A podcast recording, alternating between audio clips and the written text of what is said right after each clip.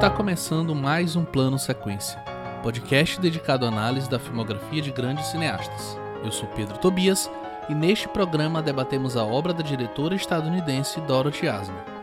Neste episódio discutimos os seguintes filmes: Garotas na Farra de 1929, Quando a Mulher se Opõe de 1932, Assim Amam as Mulheres de 33, Felicidade de Mentira de 1937 e A Vida é uma Dança de 1940. Como sempre, nossas análises são feitas com spoilers, portanto, fiquem atentos à minutagem de cada filme na descrição do programa. Caso esteja escutando no Spotify, participe da enquete e nos ajude a escolher a pauta dos próximos programas. Sem mais demora, pegue seu fone de ouvido, prepare o café e nos acompanhe nesta jornada, pois a partir de agora você está em um plano sequência.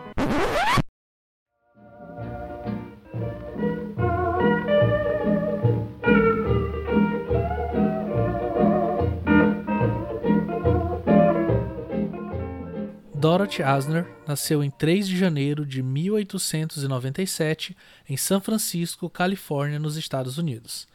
Apesar de ter crescido rodeada de atores que circulavam pelo famoso restaurante que seu pai mantinha em Hollywood, ela decidiu estudar medicina na Universidade do Sul da Califórnia, mas logo optou por não mais seguir a carreira da saúde e partiu em busca de sua independência financeira num campo completamente diferente.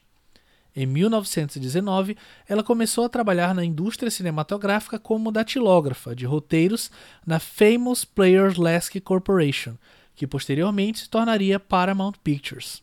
Alguns meses depois, Asner passou a atuar como cortadora e posteriormente como montadora, chegando a chefiar o departamento da Real Art Studio, uma subsidiária da Paramount, e a cortar e montar cerca de 52 filmes.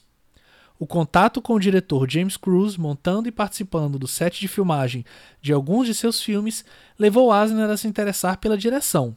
E após embates e negociações com os executivos do estúdio, em 1927, ela conquista a posição de diretora pela primeira vez com o filme A Mulher e a Moda, Fashions for Women.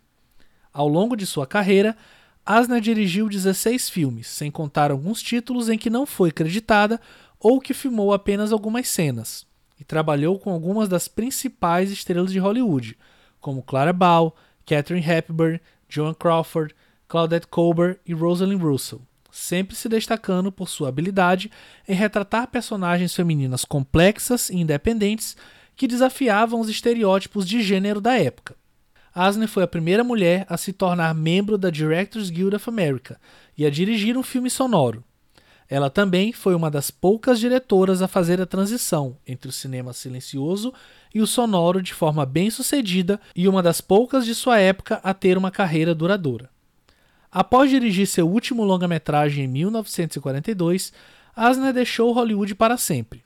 Ocasionalmente, em anos seguintes, se envolveu em alguns projetos. Começou o primeiro curso de realização de cinema na Pasadena Playhouse e fez mais de 50 comerciais da Pepsi Cola. Ela se aposentou da indústria do entretenimento em meados da década de 1950 e por alguns anos na década de 1960 foi professora na Universidade da Califórnia em Los Angeles. Marcela Jacks e Vitor Guimarães, curadores da mostra Uma Pioneira em Hollywood, realizada na Caixa Cultural do Rio de Janeiro em 2020, disseram o seguinte sobre a obra de Dorothy Asner. Vistos hoje em conjunto, seus filmes oferecem uma oportunidade única de retornar ao cinema da Era de Ouro a partir da visão de uma mulher singular. Esse é o nosso podcast número 62 e para falar sobre o cinema pioneiro de Dorothy Asner, estão aqui comigo a Marina Oliveira. E aí, Marina? E aí, gente? Depois de um longo inverno aí, parece que faz muito tempo que eu não participo, mas depois de um programa aí ausente, estou de volta e muito feliz de estar falando de uma diretora hoje. Certamente. Com a gente também o Fernando Machado. E aí, Fernando? Opa, e aí, beleza? Pessoal, pessoal. Cara, é sempre legal a gente, quando, a gente pega assim, uma cineasta pioneira, porque a gente vai, a gente vai direcionar nossa conversa lá pros, pros primórdios do, do cinema, falar daquela época, sempre falar, contextualizar a época que esses filmes foram feitos. Eu acho sempre bacana, assim, quando a gente tem esse, essa viagem no tempo para falar de cinema. E aqui com a gente também, completando o time, o Leandro Luiz. E aí, Leandro? E aí, minha gente? Boa noite. É muito bom falar da Dorothy Asner, diretora incrível. Muito bom descobrir o filme, o cinema dela. Tinha visto antes da gente decidir aqui pela pela pauta, eu só tinha visto um filme dela e foi muito bom poder correr atrás dos outros que estão disponíveis e bater esse papo com vocês aqui é sempre maravilhoso. Marina, a gente parece estar tá sempre saindo de um longo inverno, né? É porque o plano sequência a gente grava só uma vez por mês e tem mês que a gente deixa buraco, então é. É, acontece. Mas estamos aí. É, e correr atrás, que você disse aí, é um bom termo, viu? Porque tem filme aqui dessa diretora que foi difícil de conseguir. É, a gente teve que procurar mesmo, mas conseguimos encontrar não apoiamos a pirataria, mas a internet está aí para isso. E, e já inicia... Jamais. Nós? nunca. E já iniciando o nosso papo, assim, é, já queria começar com minha culpa. É, é, complicado a gente falar sobre uma cineasta pioneira, né? Como foi Asner, e colocar ela em comparação com diretores é, do sexo masculino. Mas eu acho que é impossível não fazer isso considerando o contexto histórico. Então eu queria saber de vocês como que vocês acham que a abordagem dela como diretora influenciou o estilo dela e a filmografia dela quando a gente compara os seus colegas contemporâneos, né? Considerando esse pioneirismo dela como é, primeira cineasta a de fato fazer um filme sonoro, né? É, acho que é isso, né? Foi é isso. Então eu queria saber como que vocês acham que de fato essa abordagem dela influenciou a filmografia dela quando a gente compara com os seus é, é, correligionários, digamos assim, né, que estavam fazendo cinema também nesse mesmo período? Eu acho que o próprio fato dela ter tido uma carreira curta, né, de é, de 10 anos ali, uma década, né, que ela foi muito, muito produtiva, né, fez 16 filmes aí é, entre a década de 30 e 40, né? Eu acho que só o fato dela ter deixado direção é, rápido, né, em comparação a outros diretores, né, que trabalham por décadas e décadas e décadas até chegar num, num, numa decadência, né? É, ao meu ver, ela meio que saiu no auge, assim, ela parou de dirigir é, no auge, ela estava muito bem ainda, é, e eu acho que por mais que a gente especula, né, o porquê ela parou de dirigir, os filmes nunca ficou muito claro, mas eu acho que tem uma relação direta com a abordagem que ela tinha é, dos temas e da forma de trabalhar, tanto com a vida pessoal dela, né, e com a, a questão do Código Reis também, né, que especula-se que foi um grande problema para a produção de filmes dela, para a visão que ela tinha daquilo que ela queria retratar e tal. Então, acho que a abordagem dela impacta, inclusive, é, na longevidade dela como, como diretora, né. Ela, por ser uma mulher é, LGBT, numa época que isso não era discutido, não era falado, ela tinha uma parceira que, que vivia com ela e tal, então é, mesmo que essa, essa questão da vida pessoal não, não impactasse diretamente no trabalho, né, eu acho que é uma somatória de coisas, então por mais que ela seja uma cria de estúdio, né, é um tipo de filme de resistência que ela está produzindo, mascarado de entretenimento de Hollywood, mas a gente vê que muitas pautas que ela coloca ali são bem progressistas, são bem à frente do seu tempo. É, durante o, o, os filmes dela pré-Código Reis, ali an anterior a 1930, se bem que assim, o Código Reis foi implantado em 1930, mas até 35, mais ou menos, 34, passava alguma coisinha ou outra ali, meio, meio disfarçado, meio camuflado, mas os filmes, os primeiros filmes dela eram muito mais afrontosos, né? É, mas assim, a gente precisa também lembrar que a, a Dorothy Eisner, é, ela é uma pessoa de, de classe média alta, né? Então ela tinha, ela tinha é, condições de, de fazer parte daquela indústria, né? ela, era, ela era parte dessa indústria. Tanto que algumas, existem até algumas críticas da forma como ela se apropriou dessa indústria. Eu acho que também é totalmente faz parte, né, do, do, do, trabalho dela, do é aquele negócio, né? Quando você está dentro da indústria, é muito difícil você lutar contra essa indústria, né? Você lutar de dentro da indústria, você estando lá dentro. Mas eu acho que ela fez o que, o que era possível ser feito ali dentro. É, ela conseguiu, mesmo sob o Código Reis, ela conseguiu colocar os seus temas, ainda que muitas vezes é, camuflado ali num, num certo humor, é, um certo moralismo, que é pertencente à época também, né? Mas é muito afrontoso o que ela faz, muito afrontoso, assim, tipo, acho que hoje seria afrontoso, imagina isso na época. E isso, e assim, e, ela tinha uma coisa assim que, que, que me chama muita, muita atenção, é que ela faz, são filmes muito esquemáticos, assim, né? Ela, ela, tem uma, ela tem uma linguagem muito, muito simples. Só que, o que me pega no cinema dela é a temática dela e como ela desenvolve essa temática de uma maneira que muitas vezes, se você não, não, não prestar atenção, passa batido. Tá muito nos detalhes, na minúcia, no... É, ela coloca ali alguns, alguns códigos que só quem tá ligado vai pescar. Isso que eu acho, que eu acho interessante. Né? É, e só para quem não conhece, né, é, sobre o Código Reis, foi meio que um projeto de lei assim que passou na década de 30 lá nos Estados Unidos, que era uma cartilha é, de coisas que eram proibidas ser mostrado em produção cinematográfica, né? Então, sei lá, muito apoiado é, pela igreja da época também, né? É, é, é, um, é uma cartilha super conservadora da época, que ela, ela foi aplicada é, a partir de 1930, né? E ela foi ficando mais dura com o passar dos anos. Então, é, palavrão, algumas temáticas, nudez, beijos lascivos. é, tudo isso era barrado. Então, o, o, roteiro tinha que passar por uma inspeção, né?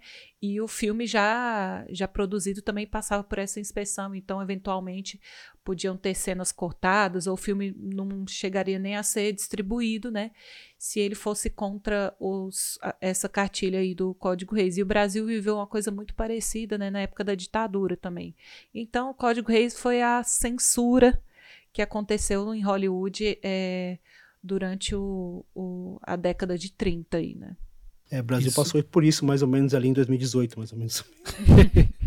Para ser mais específico em relação ao Código Reis, é, ele foi um conjunto né, de diretrizes, de apontamentos, né, não chegou a ser um conjunto de leis de fato, mas que durou de 34 a 68, criado justamente pela Associação de Produtores para, digamos, promover a moralidade e evitar o conteúdo que eles consideravam obsceno, imoral, então violência, sexo, linguagem vulgar, críticas à religião de uma forma geral.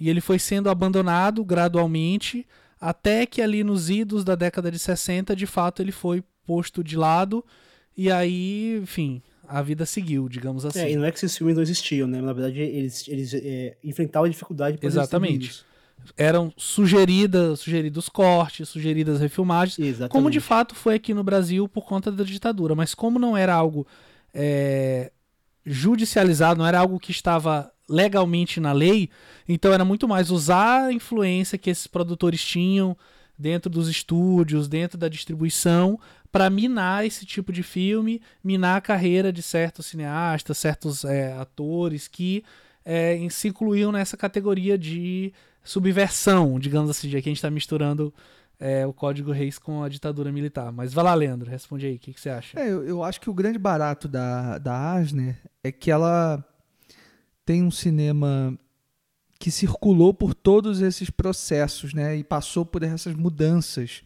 Eu acho muito rico, né, poder observar uma cineasta é, como ela, né, que era ousada, que tinha uma, uma uma, uma voz, né? Tinha gostava de contar determinadas histórias, né? E, e, foi bastante fiel a, a esse tipo de filme, assim, ao longo de toda, de quase toda a carreira. É muito legal perceber essas mudanças, né? Então, assistir um filme dela, né?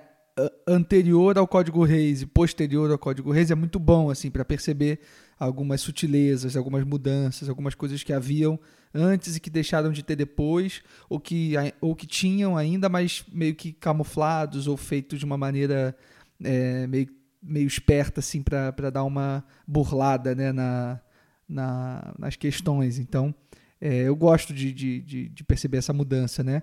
A Dorothy Asner foi praticamente a única, né, diretora, é, é reconhecidamente como a única é, diretora em atividade durante a era de ouro de Hollywood, né, pelo menos a ter uma consistência de, de, de carreira, né? É, óbvio que um pouquinho depois dela tem uma, uma grande diretora também que é muito lembrada, acho que é até mais lembrada do que ela, né? Que é a Aida Lupino.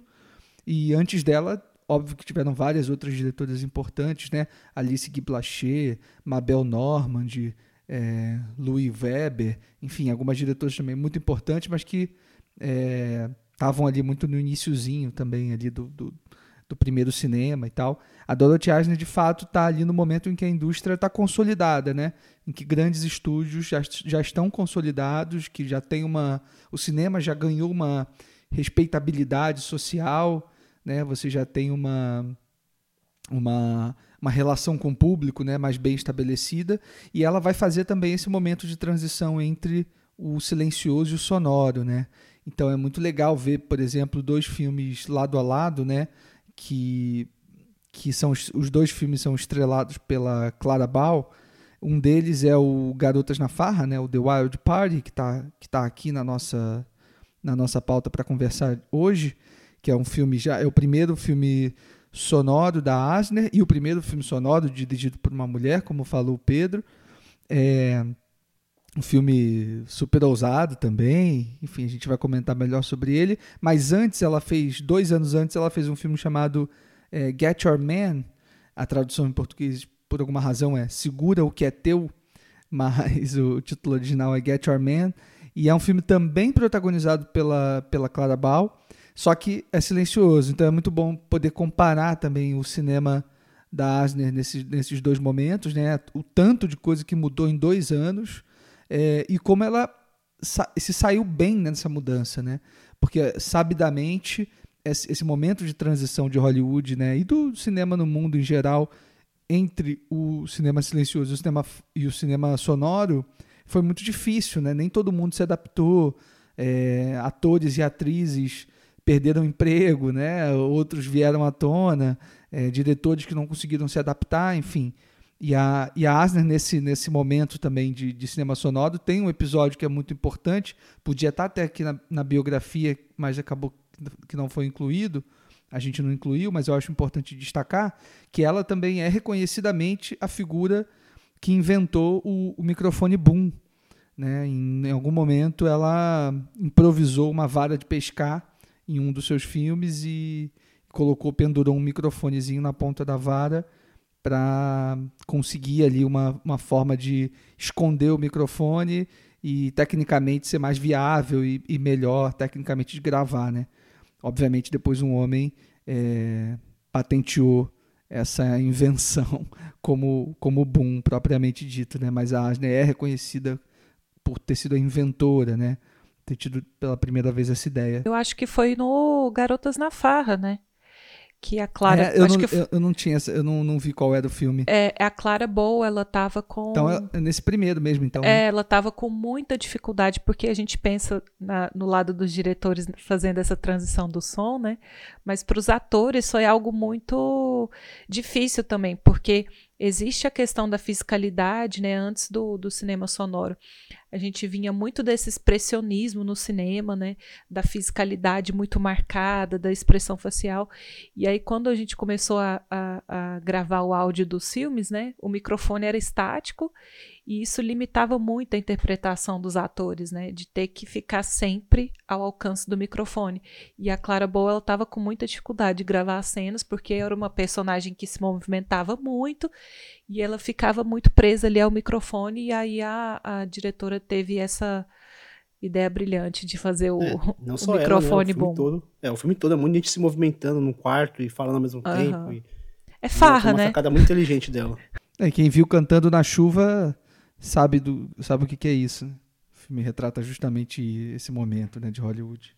Mas assim, só para é, é, finalizar aqui que eu estava falando sobre a, sobre a Asner, é que eu acho meio difícil responder essa pergunta do Pedro, né, em, é, colocar a Asner em perspectiva em relação a outros cineastas da época, é, porque assim não tem como enxergar ela além de uma grande heroína, né, de uma, de uma figura que é, conseguiu que ninguém mais conseguiu, assim, que é ser uma mulher é, dirigindo filmes de sucesso, né, por um longo período e enfim, e, e, é isso, sem, sem, sem comparações, assim, é muito difícil. A Marina até falou, né, que é uma pena ela ter parado de, de filmar tão cedo, é, ela, né, ali nos anos 40, ela tinha mais ou menos 40 e poucos anos, né, então é, ela podia, né, tinha tudo para ter uma carreira ainda, pelo menos mais uns 30 anos, né, para frente, assim como, sei lá, se a gente for pensar em, em, grandes diretores desse período, né, John Ford, Howard Hawks,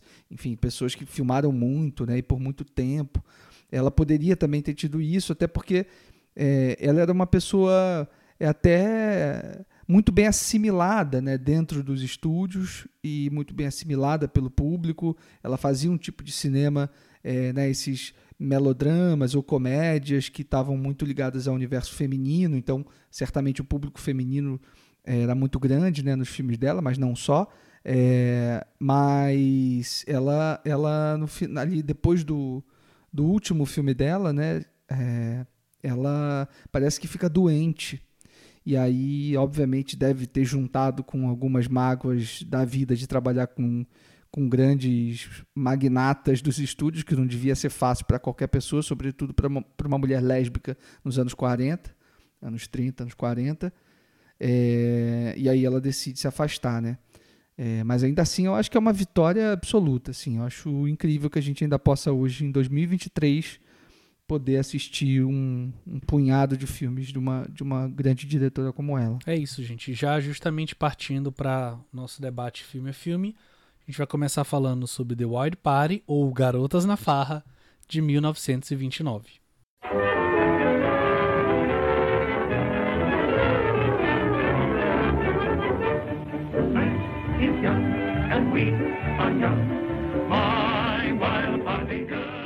Garotas na universidade dão mais atenção para festas do que para as aulas. Mas quando Stella Ames vai mais além e se mete em encrenca, seu professor é obrigado a ajudá-la. Agora ela tem que provar ser inocente e conquistar o respeito do professor. E aí, com essa sinopse diretamente do, da sessão da tarde, eu queria perguntar para vocês, e a pergunta até é, contrasta com o, a, o, o, texto que eu acabei de ler, né?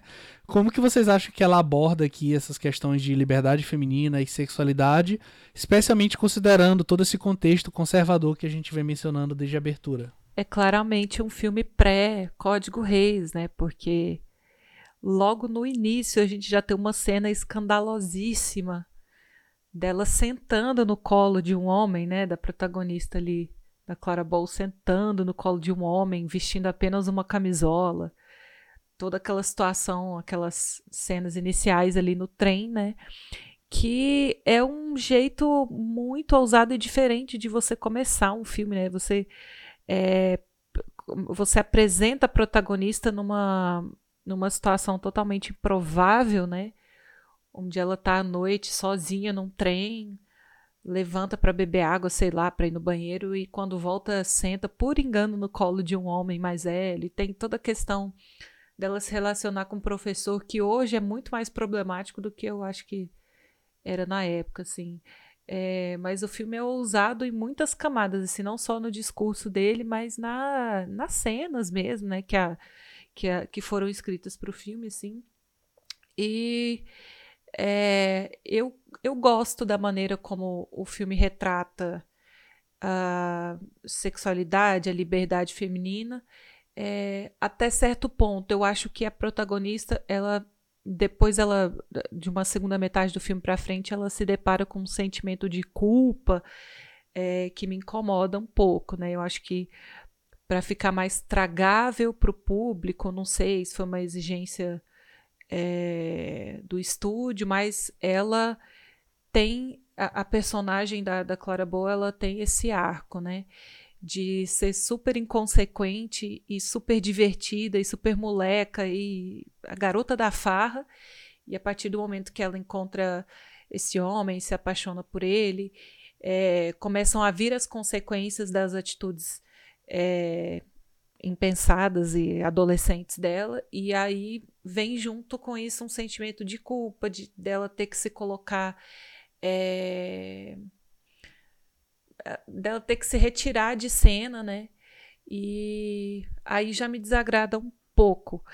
mas querer uma personagem 100% disruptiva e maluquinha para um filme dessa época é querer demais, assim, é eu acho é, que é. eu acho que é, um, é uma boa representação. Essa coisa da culpa, eu acho que é, tá, é, é, é, acontece em vários filmes da, da Asner, uhum. mas acho que não só da Asner, né? Acho que de vários filmes do período, assim. Acho que é muito difícil também a gente olhar para esses personagens com, né, com, com o nosso com o nosso entendimento de hoje, né? E então tem essas contradições assim, mas isso me atrai muito no, no, nesse, nesse, no cinema dessa época, né? Da, esses, esses anos, anos 20, anos 30, né? Era de, de ouro de Hollywood, anos 40 também. É, é essa ambivalência. Isso que me atrai muito. Não, é, que existe tempo... até hoje, né? Se a gente pensar bem. Sim, e, com certeza. E aí, o que eu acho que é o, o legal do cinema da Dorothy é que ela assume é, posicionamentos que os homens os homens da época não, não assumiriam. Tipo, a gente já conversou aqui sobre o Desencanto também, né? Aquele Brit Encounter do David Lean. Do David Lean. Uhum. Que é um filme sobre infidelidade, só que ele é totalmente mascarado, não, não, não chega a acontecer de fato, né? E já nos filmes da Dorothy, quando, tem, quando ela quer abordar a infidelidade, a infidelidade de fato acontece, né? É, então, assim, ela sempre dá um passinho um pouco mais à frente do que os, os, os homens que, que, se fossem dirigir o mesmo filme, né? Isso eu acho incrível. É, ela sempre dá um jeito de é, complexificar essa personagem, assim, né? E eu acho que a Clara Bow, ela tem uma coisa muito forte no filme, e tem também no, nesse filme anterior que eu estava comentando, né? No Get Your Man, de, de 27, que, que até mais, eu acho, assim, é um filme ainda, ainda mais ousado, né? É, você falou aí da, dessa cena inicial, Marina. Quando você assistir. Você não viu o segundo que é teu, né? O Get Your Man. Ou, não. Ou viu? Não viu, né? Quando não. você vê, tu vai ficar muito bolada, assim, com a, com a cena. A sequência final do filme. A Clara Bow, ela tá. É, é, ela tá com, com uma camisola muito curta, assim. Todas as pernas dela estão à mostra, assim, é uma, é uma cena ao mesmo tempo engraçada, mas super sensual. E, e ela tinha essa, essa atriz, né? Ela tinha essa característica, né? De ser essa moleca brincalhona, mas ao mesmo tempo, né? Muito provocativa e, e, e, Sensual, né? Que, né? Que, que, seduz também as pessoas, assim. É, e, e, é, e, é, muito legal poder ver ela é, com as expressões ainda da, da época do cinema silencioso e depois vê-la falando, assim, é, é, é, é, muito bom como ela se adapta, assim, e é muito legal também perceber essa, essa relação, você falou da relação dela com, com o professor, né, que é o que vai nortear um pouco esse interesse romântico, mas eu gosto muito da, de como o filme ressalta essa amizade das personagens femininas, né, é, isso me parece um grande ganho, né, é, um grande ganho tem, do filme. Tem uma rivalidade feminina ali, né, que tem uma coleguinha é, sempre tem, mas. Né, é. Que tem que causar ali um desconforto e tudo mais, mas eu acho que o filme não se pega nisso, assim, de é, vilanizar falar, isso, essa, essa isso menina. Não é, isso, gente, não, é, isso não é um tema, né? É, a gente entende que é uma garota é, é, imatura mesmo, que elas vão brigar por coisas é, fúteis e tal, mas o filme não se preocupa em vilanizar ela demais. Nossa, que menina horrível, né?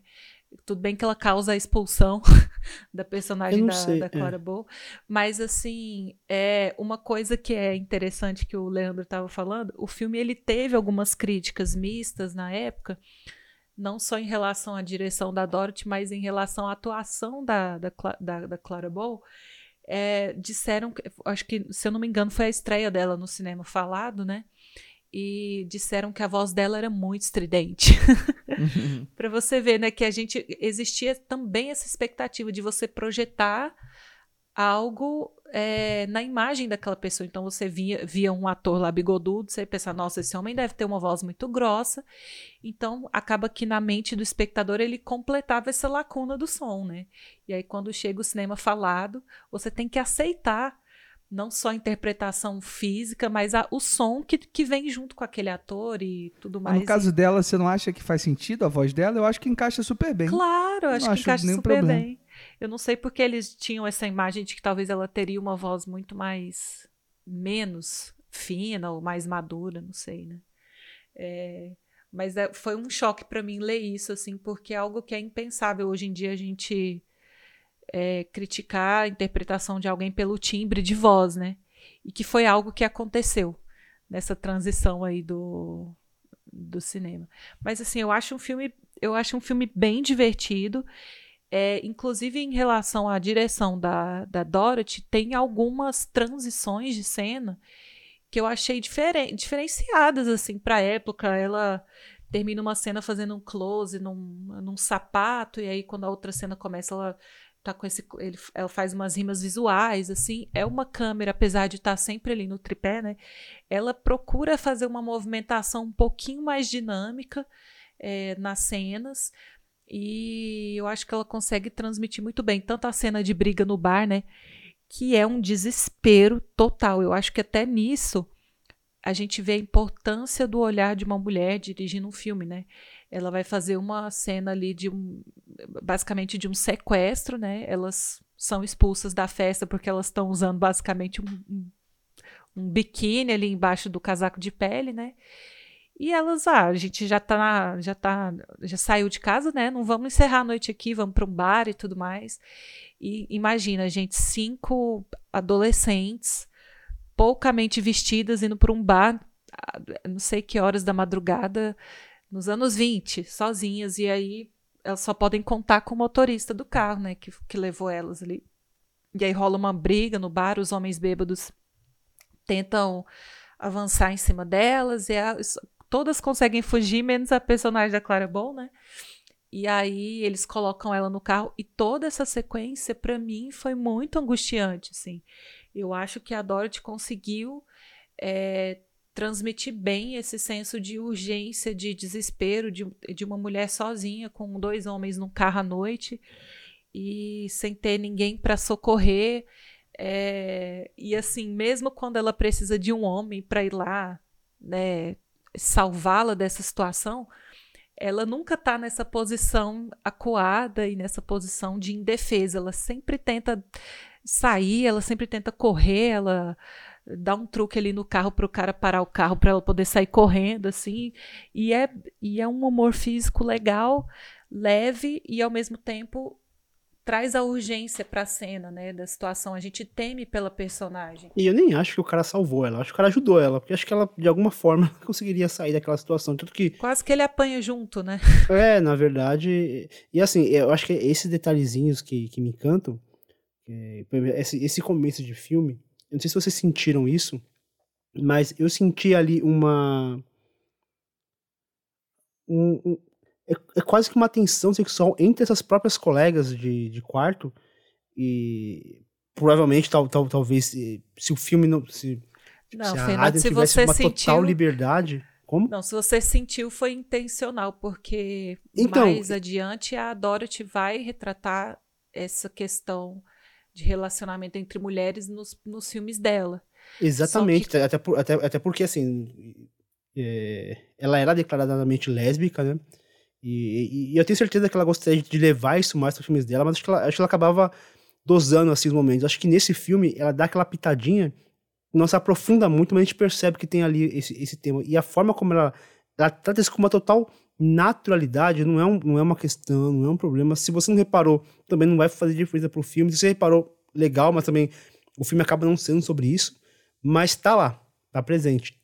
Então a gente vê a, a, a ela vai tateando alguns temas, ela vai testando é, alguns, a, algumas te, alguns temas nos seus filmes para abordar de forma mais, mais é, intensa nos, nos seus filmes subsequentes. Eu não sei se é no Honra Entre Amantes ou Esposa de Ninguém, tem um, tem um filme dela que fala sobre abandono conjugal mesmo, do marido que é ausente é, emocionalmente na vida da mulher e tal, e ela começa a se relacionar com uma vizinha, né? Nunca fica explícito, óbvio, por causa da época e por causa do Código Reis, mas é, fica bem claro que existe um romance ali entre aquelas mulheres, né? Então, é, a Dorothy, ela, ela tem essa habilidade de criar essa atmosfera, de criar a intenção, é, mas sem mostrar, né? Sem de fato retratar aquilo no filme. Eu queria voltar um pouquinho para essa cena que você estava comentando antes, Marina, do bar. é, que eu também acho fantástica, que acho que tem muito a ver com, com essa ambivalência que eu falei, né? Que que a Asner tem. É, ali você tem uma cena muito marcadamente é, guiada pelo machismo, né? Por aqueles, pelo, pelo assédio daqueles, daqueles homens em cima daquelas mulheres. É, só que a Asner ela, ela filma tudo como e isso é, é, muito impressionante porque tem, tem super a ver com né, o contexto de, de, de onde você está que é ela filma tudo como se fosse alguma coisa absurdamente corriqueira né olha o contraditório mas jamais aceitável né então ela obviamente que está do lado daquelas mulheres mas tem alguma coisa na cena no jeito de filmar que dá a entender de que isso é corriqueiro, né? De que isso acontece todo santo dia com elas, assim, por mais que é, elas estejam ali, é, é, é, evidentemente, negando, né? Aquela aproximação nociva e nojenta daqueles caras, né? Mas Tanto que tem um momento que é parece que não parece que não vai dar em nada, né? Parece que, eles, que, que os caras vão ali assediar as meninas e, e nada vai acontecer, e, isso, e nada vai acontecer e vai passar. A, a impressão que dá é isso. De repente a gente tem uma, uma virada que eu acho que na cena ela, ela chega das costas e ela meio que volta pra, pra brigar com o cara. E aí eu falei, pô, não, tem, tem mais coisa aí, né? Tem, tem alguma coisa acontecendo. Além, além do, de, uma, de, um, de uma cena de assédio gratuito. É, pois é. E eles ficam perseguindo elas por muito tempo, né? Assim, é. é e é tão ser, corriqueiro. Né? Assustador. É tão corriqueiro que, mesmo tendo um homem é, ali para defendê-la, eles continuam tentando atacar ela. Uhum. É, mesmo diante de outro homem, assim, como eles estão em maior número, eles não estão nem aí, eles vão bater nesse cara e vai ficar por isso mesmo, assim. Agora, o, o, personagem do professor em si, ele, ele é bem machista também, ele tem umas falas bem. É, bem ruins, né? Mas cabe a. Né?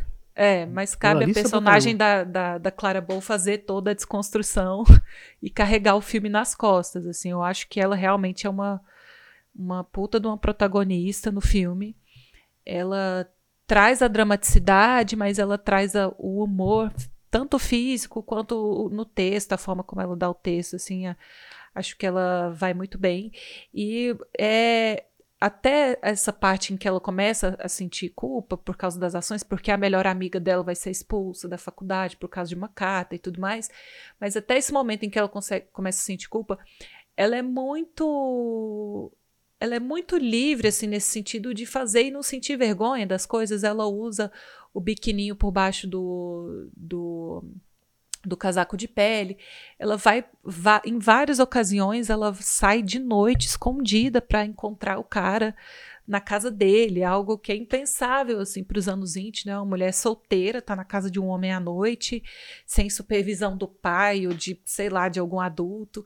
É, e aí a gente tem aquela cena do do do alarme de incêndio, né, que é o alarme falso e tal, que eu achei uma cena muito legal também, que a gente fica nesse senso de, de urgência, né, será que ela vai conseguir, será que vão descobrir que ela estava na casa do professor e ela pula pela janela e se enrola, tá com uma roupa de sair, uma roupa de noite, ela se enrola num roupão ali para fingir que ela estava no quarto dormindo, e aí só tem uma sacadinha assim da menina olhando pro sapato dela, que ela tá com um sapato de festa, assim, um sapato de, de salto, é, debaixo do roupão, assim, que é uma piscadela é, da Asner também, assim, é, que traz a leveza para a cena e tal. Então, eu gosto demais dessa protagonista. A gente pode então partir para o filme seguinte da pauta, que tem um título em português igualmente curioso, vamos dizer assim, que é Merrily We Go to Hell, de 1932, ou Quando a Mulher se Opõe. Merrily We Go to Hell. Melly, you go to your girlfriend. I'm still going to her unless you stop me. I won't stop you.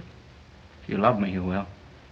Jerry Corbett é um escritor alcoólatra e sua esposa, Joan Prentice, uma jovem socialite.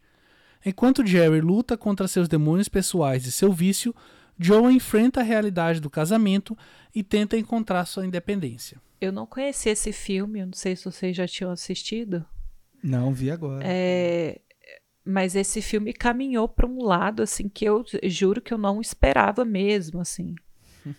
É, Total. de um que é uma coisa que eu gostaria de ver na maioria dos filmes dessa época, né? Porque é, a gente está falando aqui de uma história de infidelidade, né? De um marido é, abusivo com a esposa, não porque ele bate nela ou porque ele trata ela mal, mas porque ele é totalmente ausente, ele é alcoólatra, ele não respeita essa esposa e tal.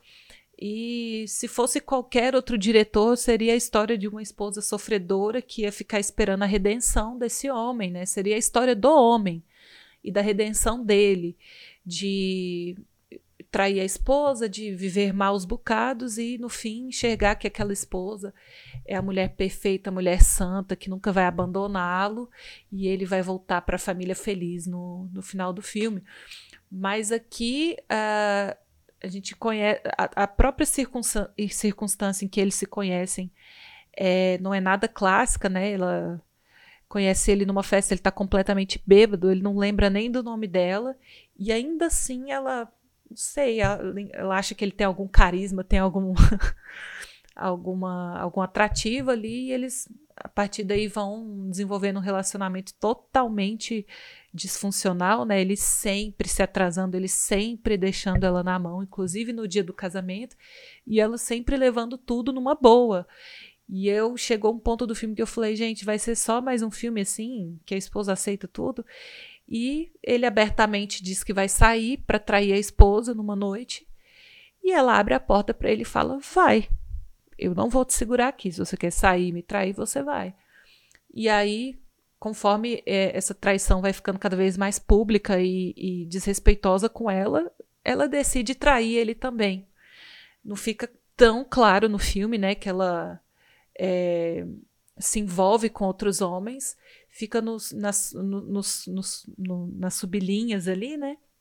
Mas para mim ficou bem claro que foi isso, né? Ela fez Pô, um acordo. ela- Ela, fez esse acordo ela- com ele, né? Ela volta de, de bracinho dado com Cary Grant, né? Depois É. disso, você não, não- Pô, não tem como, né? Ela se vingou tem muito bem, dúvida. assim. Agora, essa coisa de. Dele, né? Dele, dela, dele sair, assim, dela falar, ah, então vai, se você quiser, você vai. E ele vai, né? Pior é que ele vai e depois volta e diz.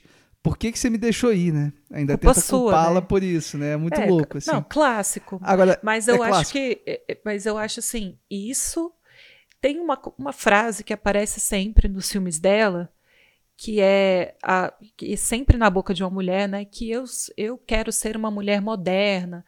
Eu acho que era. Eu não estava lá nos anos 30, mas eu tenho certeza de que era um, uma, um assunto que estava muito em voga, né? O que é uma, uma, uma forma de viver ultrapassada e o que é uma forma de, de se viver moderna, né?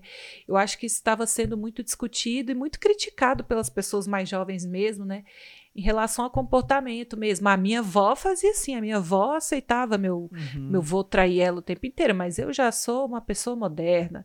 Se aqui, se meu marido trai, eu vou trair também, é um relacionamento aberto.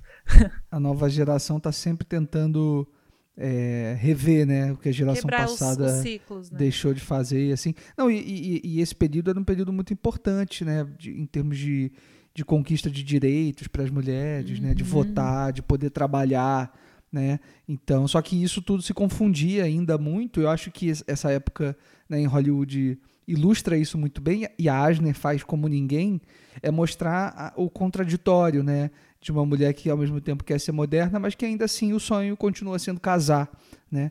E, É. a- e ela tenta de todo jeito é, preservar esse casamento, né? Eu gosto muito dessa personagem, né? A Joan, interpretada de forma linda pela Sylvia Sidney, é, que se transforma, né? Diante da câmera na medida em que o filme vai passando. Ela vai criando uma casca, né? Assim. Não, e, e, e, e ela, e ela consegue, né? eh, consegue a autonomia dela, é, como você falou, né? Saindo com, com outros caras e. E, E abandonando falando o assim- casamento, falando, né? Depois. Falando pro marido assim: ah, não, é, é assim que você quer viver? Então vamos viver assim. Mas ainda assim ela carrega um sofrimento constante no rosto dela, assim. Então eu acho muito bonito como a, como a atriz conseguiu, né? Chegar nesse nesse meio do caminho, né? Até porque ela, em momento algum ela acreditou é que foda. aquilo que ela estivesse fazendo era o correto, né? Ela faz exatamente Não, imagina, óbvio, é. Porque, pra- tanto naquela cena que ela tá no bar com rodeada de, de, de- pessoas ali rindo e bebendo, você percebe que ela ri e, e- e ela para, ela lamenta, e aí ela meio que, Sim. tipo, ela precisa, ela, ela precisa se mostrar feliz pra mostrar pra, pra, aquele, pra aquele marido dela que ela tá bem. Então ela volta a sorrir até uma hora que ela não aguenta mais, tipo, ela não aguenta mais viver aquilo. E, e acho que, pra mim, o que, o que mais encanta nesse filme é essa coisa de você não pode dar aquilo que você nunca teve. Porque o, o, o, o marido dela, ele também vinha de um relacionamento tóxico. Da mesma, da mesma forma como ela, como ele É tratava ela com indiferença, ele foi tratado com indiferença. E aí que eu acho que o brilhantismo desse, do- desse filme vem de como ela aborda essa dependência emocional, porque ele era dependente emocional do- da, da ex-esposa, que meio que maltratava, que pisava, e mesmo assim ele voltou pra ela de alguma forma, né? E, e ele acaba reproduzindo isso nela também. Ô, Fernando, Pode falar. de que forma você acha que isso retrata essas dinâmicas de poder, né? E os desafios das mulheres à época? E aí, emendando já uma segunda pergunta, para ficar em uma só, é. Você acha que esse filme de alguma forma reflete a visão feminista da cineasta? Com certeza. Porque assim, eu penso assim, quando, quando a Marina levanta aquele tema de é, a mulher que ele tem um, um relacionamento moderno, eu acho que sempre parte de um ponto de vista masculino, porque parte daquele, daquele modelo de que o homem, ele é naturalmente. é, ele trai por natureza. Tô falando com você, Neymar. Meu Ele Deus. trai por natureza e isso é visto como algo totalmente normal, assim. E assim, as mulheres têm que acompanhar isso para se, pra se enquadrar na modernidade. Por exemplo, é igual fala-se muito sobre casamento, é, sobre poligamia e monogamia. E muitas vezes é colocado um relacionamento. tipo, Um homem fala: Não, beleza, eu quero um, um casamento. Eu não quero um casamento monogâmico, eu quero um casamento poligâmico, porque é, eu, eu quero ter várias, várias mulheres. E se por acaso o, é, esse, essa idealização de um casamento não monogâmico partir de uma mulher, o cara já vai já dá um pé atrás. Não, não, peraí, não. Vamos, vamos conversar direito, não é bem isso. Então eu acho que de alguma forma, quando, ele, quando ela falar, quando ela falar, eu quero ser uma mulher moderna, não é uma coisa que ela deseja realmente. É simplesmente para se enquadrar naquilo que o marido dela quer fazer. É para se humilhar menos, né? É para sentir que. Exatamente. Eu acho que é mais para face da sociedade mesmo, né? É, de não querer sair tão humilhada da situação. E daí a gente está discutindo isso em pleno 2023, Mas- né? Se, se a gente vive numa sociedade que podem existir diversos tipos de contrato no relacionamento, por que, que o homem ainda assim insiste e escolhe na monogamia para querer trair? né? Aí tem toda essa questão da construção social, do, do patriarcado, né? É, porque a questão não é poder ele, poder se relacionar com várias pessoas, ele tem que ter a posse, né? Exatamente. É uma questão de posse, ele tem que ter uma esposa. Ele não pode ser solteiro, ele tem que ter alguém. É, né, e se esse relacionamento tiver, que- tiver que ser, tiver que ser um um relacionamento não monogâmico, que não seja baseado na, na ideia de que ele possa fazer isso. Né, na- na- é, no princípio de que ele, ele determina se vai ser desse jeito ou se não vai ser desse jeito. Ele determina a forma como vai ser esse casamento. Acho que essa é a problemática que ela quer trazer. É, e daí uma coisa que eu acho que reflete ainda mais o olhar da, da diretora, que, que é uma coisa que de- deve ter sido bem impactante para a época, é o fato dela descobrir uma gravidez, não comunicar o parceiro e se retirar totalmente do relacionamento para. A gente imagina que é para criar um filho sozinha, né? É, no caso dela, ela pode fazer isso porque ela é filha de um magnata, de um cara milionário, que, de- que é um pai, inclusive, muito bom. Que a gente não Sim. vê muito nesses filmes, né? Um pai que o tempo inteiro foi contra o casamento, não porque o cara era pobre, algo do tipo. Uma das poucas figuras masculinas, é, uma das poucas figuras masculinas que são razoáveis, razoáveis não, que são, como fala? É, Que são coerentes no, no, cinema da, da é que faz o certo, né? tipo assim, ele que é o mínimo ele- também, né? É, ele não, não apoiava o relacionamento porque ele via que o cara não era bom pra filha, assim, não tratava ela bem, era irresponsável e tal. É, e ele via que a filha era dependente emocionalmente do cara. É, e sofria, né? Ele visitava a filha e via a filha tendo que lidar com o marido bêbado em casa e tal, e, e em todo momento ele foi esse convite para ela sair da situação abusiva. Olha, não concordo, não quero que você viva assim. E eu tô aqui, se você quiser voltar para casa, venha. E é o que ela faz a partir do momento que ela não vê espaço mais naquela relação e não aguenta mais viver dessa forma moderna, né, entre aspas. Ela descobre essa gravidez e é o pontapé para ela sair do, do, do, relacionamento e cortar qualquer comunicação com o cara. Eu acho isso muito, muito, muito corajoso para uma personagem é, de 1932, né? É, ser mas mãe ela ainda solo. continua, é, mas ela ainda continua dependente emocionalmente dele, né? Tanto que o final do filme, diferentemente do final do, do filme anterior, que é um final até meio. meio. É, romântico, né? Meio, é, meio romântico, meio bobo, ingênuo, assim, meio tolo, meio pueril. Aqui não, é um final totalmente amargo, duro, pesado, triste. É um final que, que dá a dimensão de quão doente é o relacionamento entre, entre aqueles dois personagens, né? O quão. Assim, porque ela, ela quase morreu por conta disso, né? E, é. e, e, quando, e quando ele entra na sala e o pai meio que. É, não que aceita, mas o pai entende que ele, que ele sozinho não tem como lutar contra aquilo. O pai entende que a filha tá tentando uma enrascada, mas ele não pode fazer nada, porque ela, ela tá dependente emocionalmente do cara. Então ele sai assim, meio, meio cabisbaixo da sala, entendendo o, o quão trágico é aquele relacionamento e que ele não conseguiu fazer o que ele gostaria, que é impedir aquele cara de chegar perto dela. É muito, é muito triste, assim. E é pesado, assim, esse final. Até porque gente tá falando de. que eles, o filme acaba com uma cena de beijo, só que assim, é uma cena de beijo dentro de um hospital ela na, na maca, ela ali é, no, no ambiente totalmente cinza, mal iluminado, sem qualquer traço de vida e de cor. Assim, a Eisner, ela cria um ambiente absolutamente devastador nessa cena final. É, não, não fica esse sentimento de redenção, né? Não, eles, muito assim. É, assim, o filme dá a entender de que essa perda do filho e o afastamento dela fez esse homem. É, tanto é que ele larga a amante, né? Reavaliar o que é importante na vida dele e tal, mas a partir disso eles vão ter que reconstruir um, um relacionamento a duras penas, né? É, então é, é um essa... filme que acaba assim meio amargo. É, essa parte de que ele se arrepende, é, eu sei. acho que é a, é, a, é a parte mais frágil do, do, do, do roteiro. Do filme, né? Porque nada dava a entender de que ele de que ele se arrependeria, né? Por isso, assim, acaba acaba Parecia sendo um, fi- um orgulho, final né, da parte dele acaba- de ter sido abandonado. acaba sendo um final muito conciliador.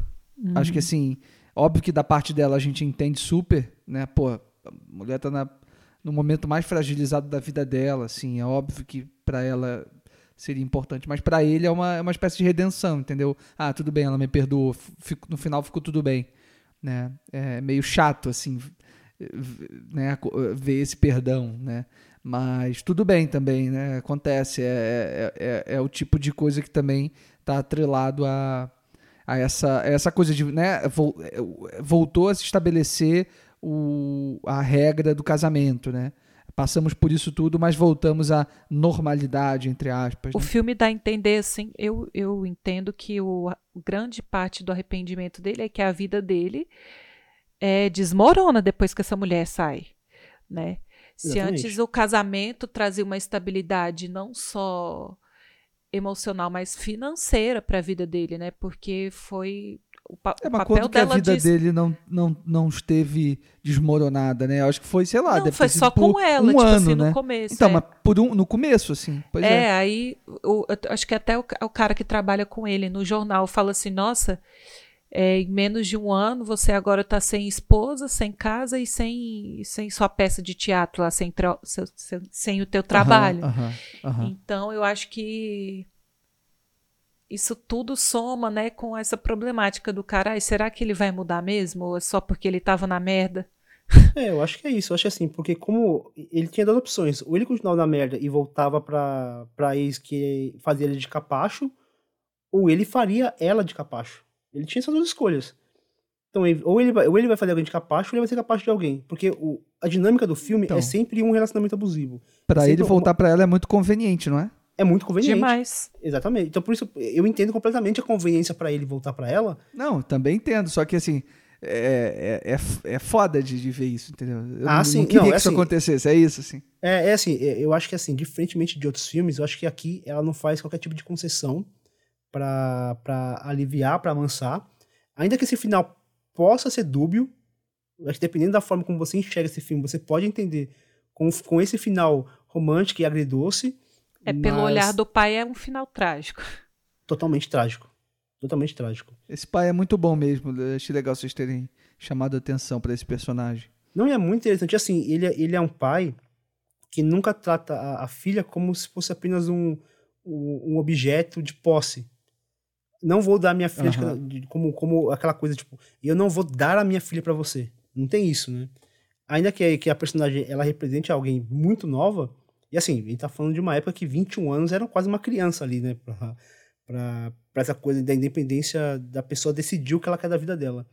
E esse pai, em momento algum, ela impede a filha de fazer. Mesmo, sabe, mesmo sendo contra o que ele deseja, é, ele, não, ele não aprisiona ela de, uma, de maneira alguma, né?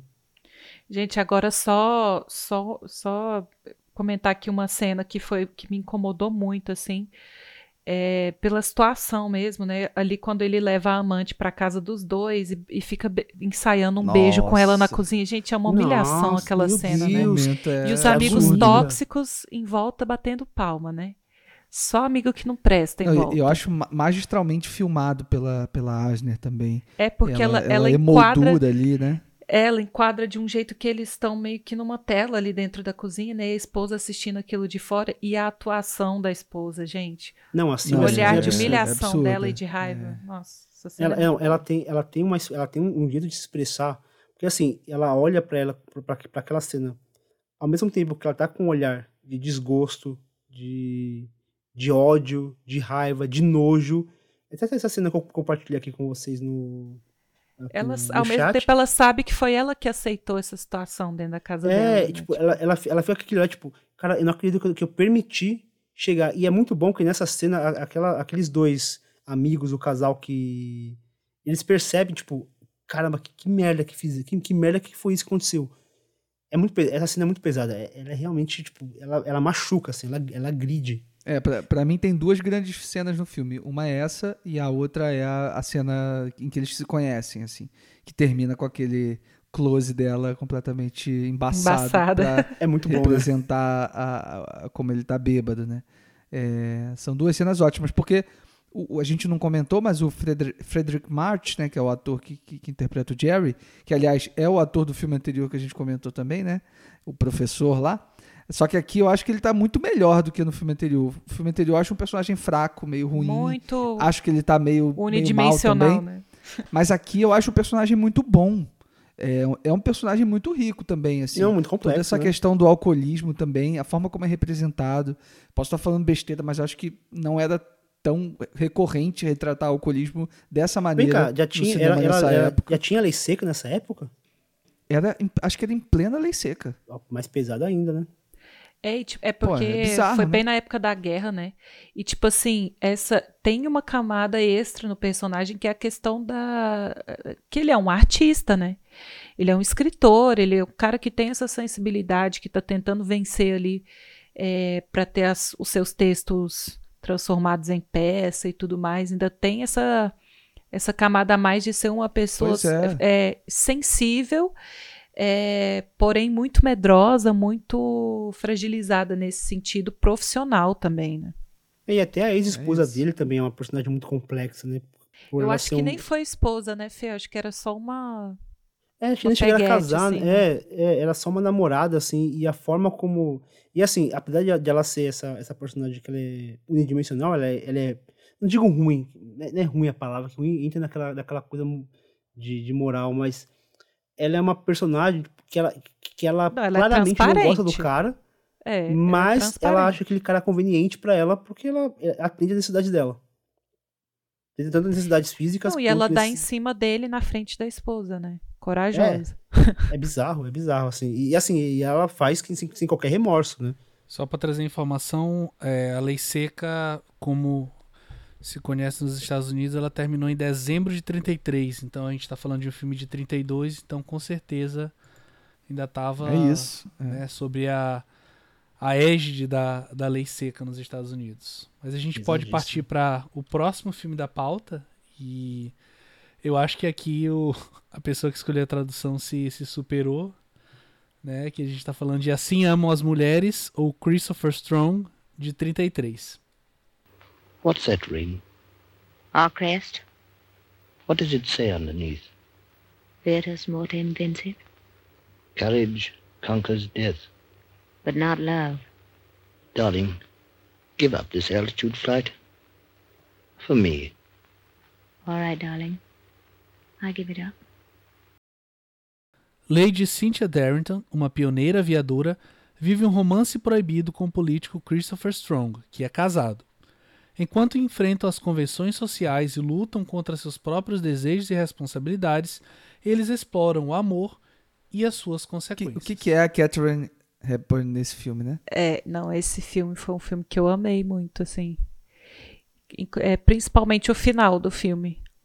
É, eu acho muito corajoso, mesmo. Se o, assim. se o final anterior é trágico, esse então, né? Não, Putz. esse é trágico, mas é um trágico que não fez a concessão que o filme anterior fez, né? Exato. E a esse própria filme teve a Hepburn, coragem. Aqui ela rompe muito com esses estereótipos de gênero, né? Especialmente considerando outros papéis que ela fez na carreira. É em relação à profissão, em relação ao figurino.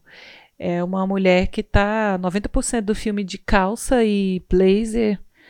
É, eu acho que é um retrato, aqui falando em relação à época, é um retrato de uma mulher moderna mesmo, que a, que a Dorothy trouxe, né?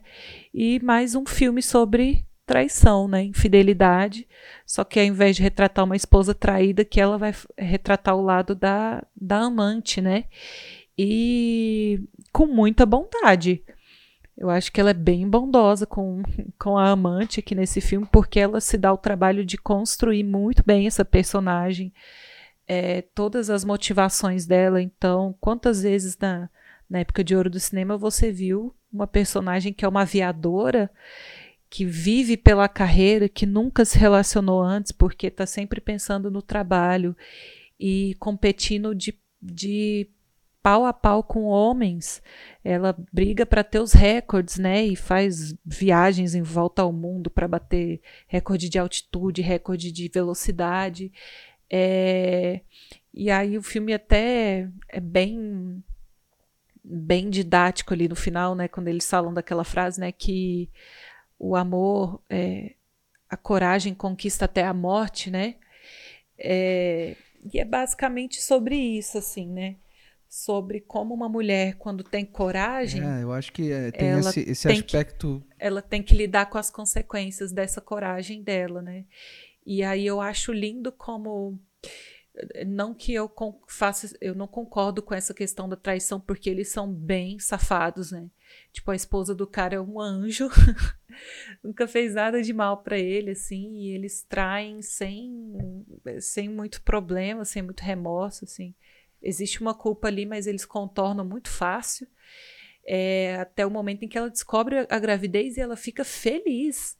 E ela fica tentando comunicar isso pro amante, né? Que ela tá grávida e tal. E ao que tudo indica, ela tava é, ansiosa por isso e já planejando coisas para o futuro na cabeça ali dela, né? É, mas existe uma virada de chave ali no final do filme, onde ela percebe que se ela for seguir essas convenções, né, de se o cara largar a esposa para se casar com ela e ela tiver esse filho, ela vai ter que renegar toda o outro lado da vida dela, que foi aquilo que ela amou fazer a vida inteira, a carreira, os amigos, as festas, tudo que ela gosta.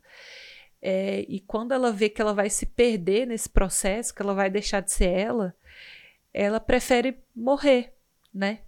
Acho que o filme deixa isso bem claro, assim, como num ato desesperado, ela entrega a vida dela porque ela não suporta a ideia de não ser ela mesma mais, né?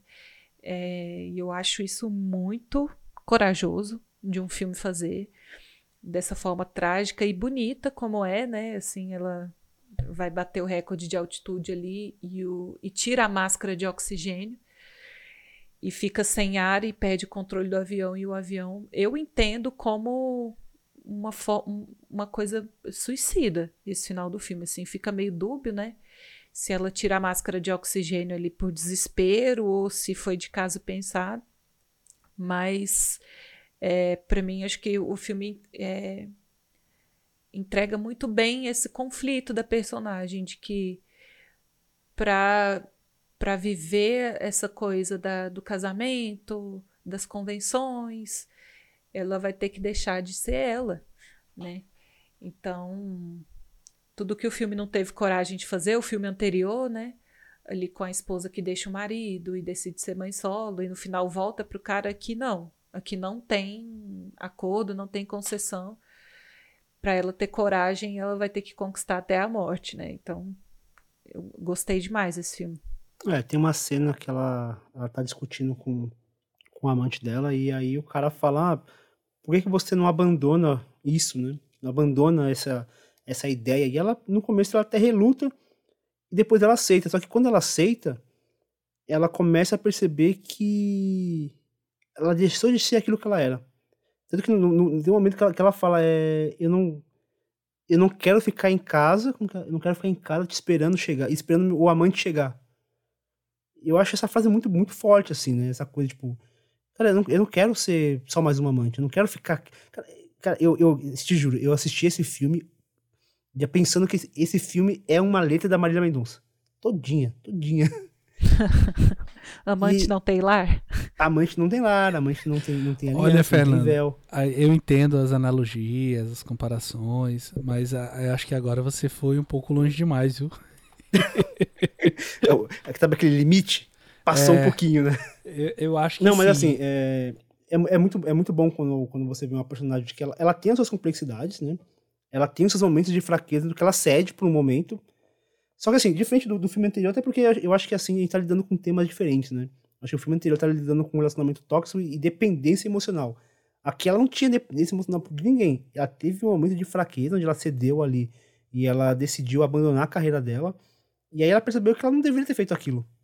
E, e ela acabou pagando com a vida, né? E eu não sei se essa morte dela tem a ver com, com já com o Código Reis, né? Porque tem, tem aquela coisa, tipo, de subversivo ter que pagar um preço no final, e ela precisou pagar esse preço no final, é, dá uma, Fê, dá uma, uma certa. Mas dá uma certa angústia, gente... porque é, é, é, sempre assim, é sempre a mulher que paga o preço do, das ações, né? O homem nunca Sim, paga mas preço a algum. gente tem a gente tem a enteada dela que também era uma amante, mas que teve final feliz, né?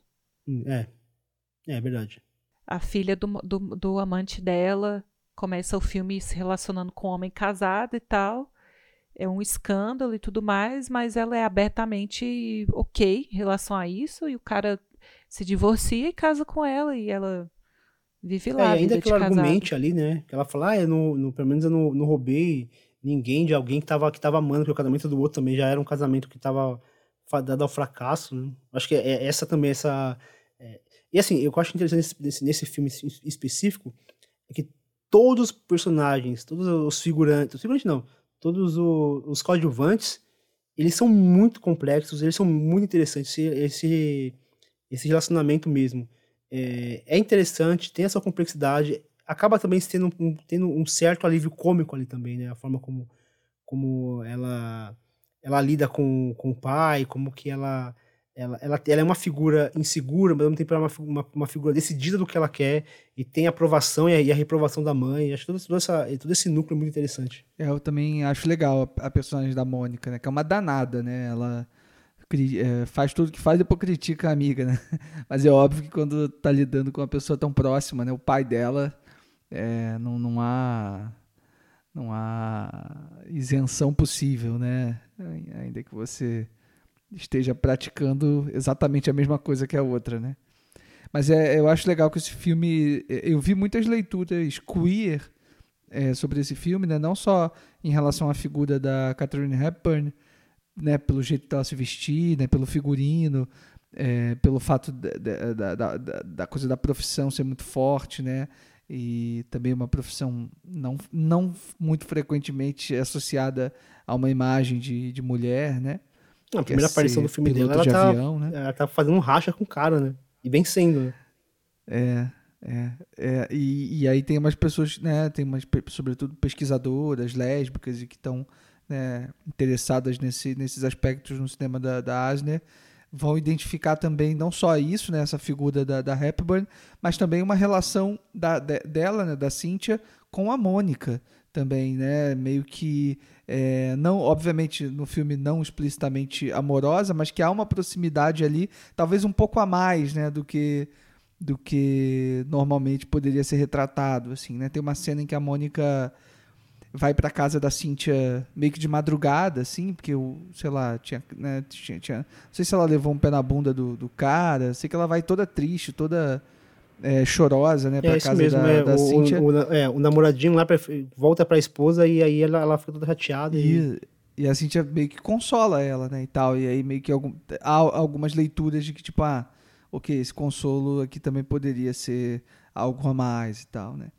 Mas... É, a, a, a ela, ela trabalha muito com esses, com esses pequenos códigos que ela vai jogando, até porque ela, ela tem essa vivência, né? Tanto que essa, essa coisa do, do, do trajar calça, sapato, blazer, é uma coisa muito dela, né? Você vai ver fotos dela, tá sempre, ela sempre tá cabelo penteado pra trás, aquela coisa bem masculina, é, gravata, Uhum. camisa, terno, calça. Então ela acaba espelhando isso nos, nos próprios personagens dela. É, não não todos, mas pelo menos esse específico é totalmente essa visão dela. Agora, eu acho que assim, é meio. É, é muito difícil, né? Ficar falando assim de, de intenção do autor, porque às vezes a gente quebra um pouco a cara, né? Eu tava. Quando eu assisti o filme, eu fiquei pensando, né? Durante o filme todo, assim. Putz, o filme se chama Christopher Strong, que é o nome do personagem.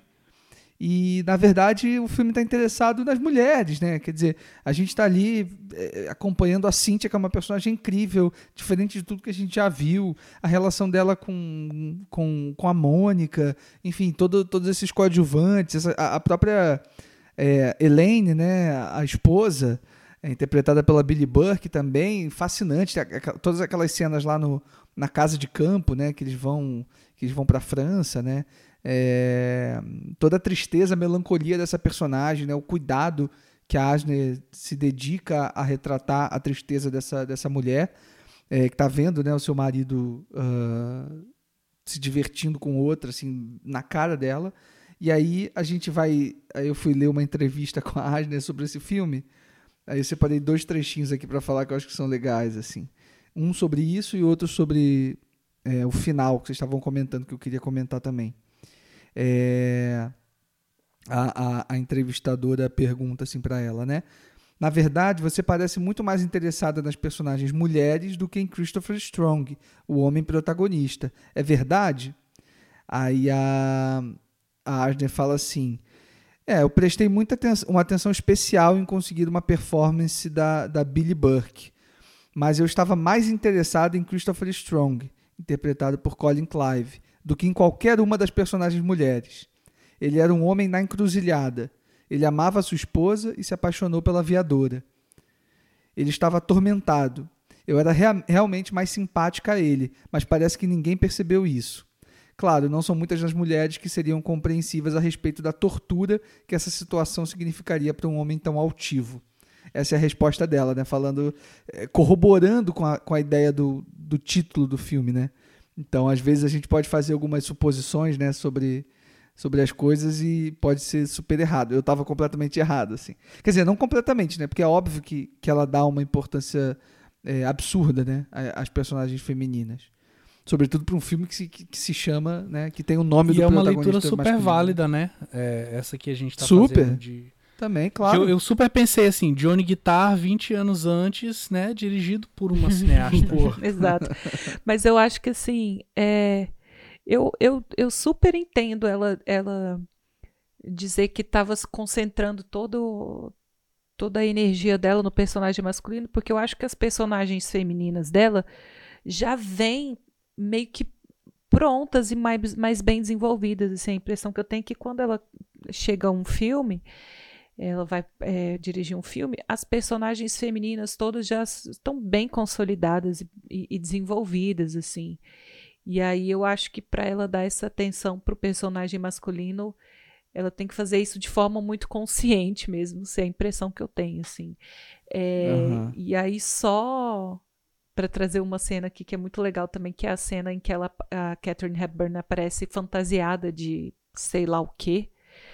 Se é uma formiga atômica, um alienígena. Vespa, né? Alguma coisa uma assim. vespa. E assim, é uma imagem ao mesmo tempo deslumbrante, porque ela filma a Catherine é, no contra-plongé, assim, de baixo para cima, né? Ela, ela parece grande na cena e com uma iluminação muito forte. Ela tá com uma roupa cintilante, eu não sei o que, que é, mas ela brilha quando ela aparece, assim, e a gente meio que fica como Christopher Strong, né?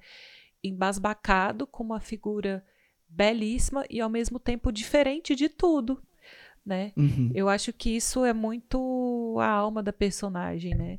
Ela é bonita do jeito clássico, do jeito que se espera que uma mulher seja linda, mas é diferente também, né? Ela tem uma autenticidade, um brilho próprio, é, que é, o, o, o, acredito, o que fez o Christopher Strong se apaixonar por ela e o espectador vendo assim também é, tem esse sentimento, né? Aquela vespa super estranha e que ao mesmo tempo é linda demais, a gente não consegue deixa, parar deixa de olhar. eu ler um, um. Na Super, eu acho também essa, essa cena dela, porque aparece vestida assim, a coisa mais impressionante. Assim, é, é deslumbrante, né? Uma presença luminosa mesmo. Mas deixa eu ler só mais um trechinho aqui do. É, dessa entrevista, que se eu não me engano foi feita no, no, no início dos anos 70 que é quando também a, a Asden recebeu uma homenagem, é, enfim, ganhou uma retrospectiva, acho que na França, alguma coisa assim. E aí algumas pesquisadoras né, conseguiram é, entrevistá-la. Aí teve, teve um momento que perguntam justamente sobre o final desse filme, né? Esse suicídio da personagem, e pergunta meio que se é isso mesmo, né? Aí elas perguntam, ah, por que, que você acha que a Cynthia se matou? Você considerou, considerou outros finais? Aí a Asner responde, não. Não havia nenhum outro final. Cynthia se matou porque ela estava prestes a ter um filho ilegítimo. O filme se passava na Inglaterra, não tínhamos ainda aceitado facilmente a ideia de um filho ilegítimo. Na cena do barco, ela pergunta: Você me ama, Cris? Ele responde: Chame de amor se você quiser. Essa frase vem de um homem torturado que amava sua esposa e filha profundamente, mas se apaixonou pela jovem, ousada e vital aviadora. Aí a entrevistadora é, complementa. Não houve um momento em que a Cíntia tentou salvar sua própria vida, colocando de volta a máscara de oxigênio depois de tê-la arrancado? Eu também percebi isso. Não sei se vocês tiveram essa impressão, mas eu também tive. Aí a Asner responde: Não, Cíntia não tenta salvar sua vida. Se você se lembra bem, ela rememora todo o caso com Chris, que é visto através da, das, de superposições enquanto ela voa para quebrar o recorde de altitude. O suicídio foi uma decisão definitiva. Então, é, é, é, muito foda, assim, né? Ver ela falando, né, tão, de forma tão decidida, né, sobre a escolha desse final, que é um final muito surpreendente, muito ousado mesmo, né? Um, era um risco muito grande, né? Não, e como é um triste desse, né? a questão do moralismo mesmo, né? Inadmissível uma mulher com um filho bastardo. Então tem que se Sim, matar, né? É. É muito duro isso. Uma espécie de, de aborto, né? É. É, exatamente. É, é, um, é, um, é um aborto da, da criança e é um aborto da, dela, da- dessa situação toda que Da ela teria amante. que enfrentar, né? É. É isso, né? A- a- ela, ela, a Eisner, ela, ela, não, ela não faz concessão pra. Pelo menos assim, né? Não- ela, ela faz algumas, mas nesses filmes ela não, não, não cria concessão pra, pra tornar o filme mais leve. Porque esse filme, ele tem, em alguns momentos, ele até parece um, uma comédia meio, meio boba, assim, né? Parece que, parece que o filme se perde em alguns tem uma, momentos. leve- uma leveza, tem uma leveza típica é, Exatamente. de um filme desse período, né? Feito E- nesse sistema de produção, né? É, então, a gente não espera um final daquele. É realmente É, muito pois é. impactante. Mas é bem construído, né? Acho que as coisas são feitas de modo a dar, dar, dar nesse final também, assim, não é, É, é, não é um final não é jogado. final também, né? jogado. Exatamente. É. Não, e apesar de ser super fatal e, e- e péssimo e trágico, a gente não comentou, mas tem uma cena depois da morte dela que mostra ela sendo. Antes dela cometer o, o suicídio, aparece uma mulher que pede um autógrafo para ela e ela fica surpresa. Pô, isso é muito É, massa. cara. e ela, e ela sim, é a primeira vez que ela se enxerga enquanto uma representatividade para as mulheres, assim, enquanto um exemplo Uhum. é, de força, de caráter e um exemplo feminino mesmo. Ela comete o suicídio, aí a gente vê depois que a lápide dela ficou ali e que ela supostamente se tornou uma, um, um, uma espécie de ídolo, né? Assim, é, respeitado depois da morte. Desculpa, não, é que só me lembro aquele filme da, da, da Larissa Sheptico, né? O Asas, né? Pô, verdade, também pode, tem uma, mesmo. Uma piloto de avião também, super. Mas como eu dizia, a gente pode partir para o próximo filme da pauta, que ela vai lançar em 1937, Felicidade de Mentira, The Bride Wore Red.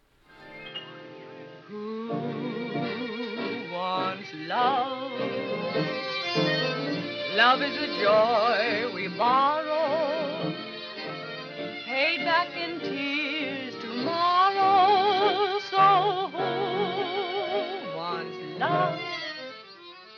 Anne é uma cantora que se vê envolvida em um mundo de luxo e romance quando é convidada para passar um fim de semana em um resort como dama de companhia de um aristocrata. Enquanto tenta se passar por uma mulher sofisticada, ela se envolve em um triângulo amoroso e precisa lidar com suas próprias ilusões e desejos. E aqui é um filme que, né, a Joan Crawford está espetacular, né, assumindo essa identidade diferente para talvez, enfim, escapar da pobreza, mas é um filme que de alguma forma ele também aborda, né, o amor romântico, é, expectativas sociais, né, é, e aí eu queria perguntar para vocês de que forma esse filme talvez fala sobre a felicidade em si e como que isso reflete a carreira da Asne até então, né? Considerando os outros filmes que a gente já comentou até agora. Eu, eu acho que tem um dado interessante que é a Asne ela vem de uma família é, abastada, né? Ela é de uma classe média alta, né? E acho que a maioria dos filmes dela reflete um pouco esse universo, né? Ela está lidando com um contexto social que ela domina muito bem, porque ela está né, completamente inserida nesse meio é, de pessoas ricas, né? E que as preocupações são outras, é, geralmente, né? Que não ganhar dinheiro, né? Especificamente.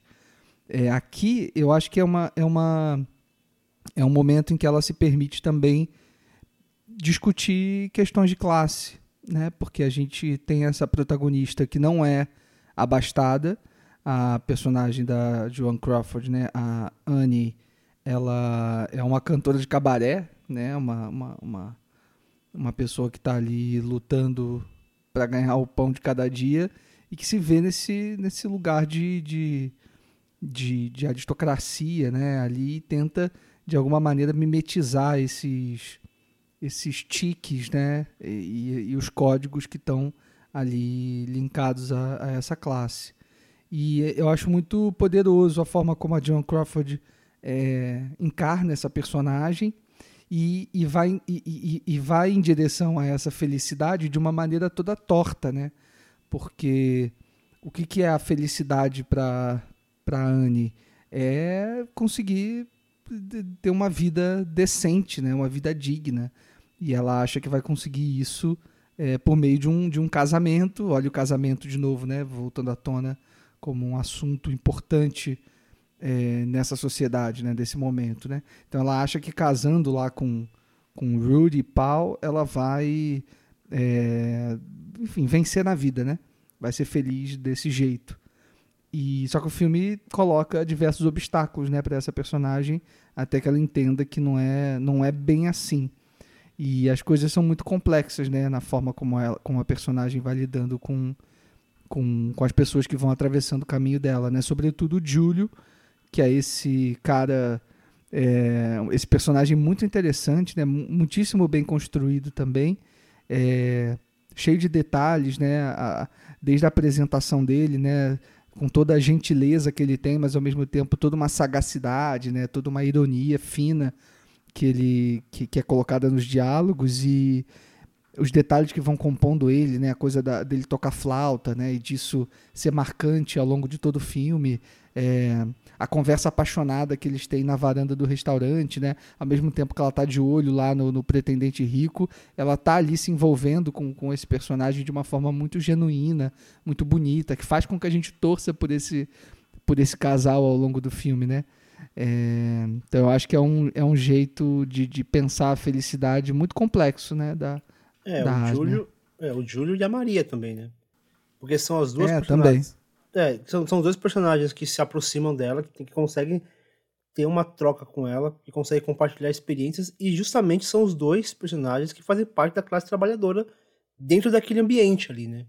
É o, é o carteiro, né? O postman e a, cama, e a camareira ali, né? E é, muito, é muito interessante essa cena que você falou, Leandro, porque há uma divisão muito evidente daquela mureta que divide a classe trabalhadora daquela burguesia, daquela aristocracia que, que desfrutava ali dos melhores vinhos, dos melhores, eh, das melhores comidas, enquanto ele tinha que se manter distante daquilo, né? Aquela gra, aquele, aquela mureta Está no, está no diálogo deles, né? é muito bom, é muito bom. Ele, é- ele é- como é que é? Ele fala. Eu achava que essa mureta era para para os ricos é, ficarem longe da grama, né? Ficarem longe aqui do chão, mas na verdade ele percebeu que era o oposto, né? Era pra gente não chegar até lá em cima. não né? chegar perto, exatamente. É, é manter- muito tanto bom. que ó, no final, é, tanto o que importa, o que fez as, as pessoas virarem as costas pra ela, pra ele, não é o fato dela ter mentido, dela ter tentado enganar, o fato dela ser pobre. Porque a mentira Uhum. ali, ela, ela tava, ela permeava aquele ambiente o tempo inteiro. Né? A mentira, a farsa, a enganação. Isso pra eles é tranquilo. O fato dela ser pobre fez É. com que aquelas pessoas. E a única pessoa que, que depois que virou as costas, todo mundo virou as costas pra ela, a única pessoa que foi e abriu a porta pra ela poder sair era um outro que fazia parte da classe trabalhadora, aquela, aquele, aquele mordomo que era primo do Júlio. Então você vê que tá tudo, tudo amarrado ali, né? O Não, que- essa e é piada dos interessante. primos é, é boa também, né? Como? Essa piada dos primos é muito boa também, né? É, verdade, né? Muito recorrente, né? Durante o filme. E aí todo. ficou, é, e, recorre- e fica recorrente o filme inteiro, né?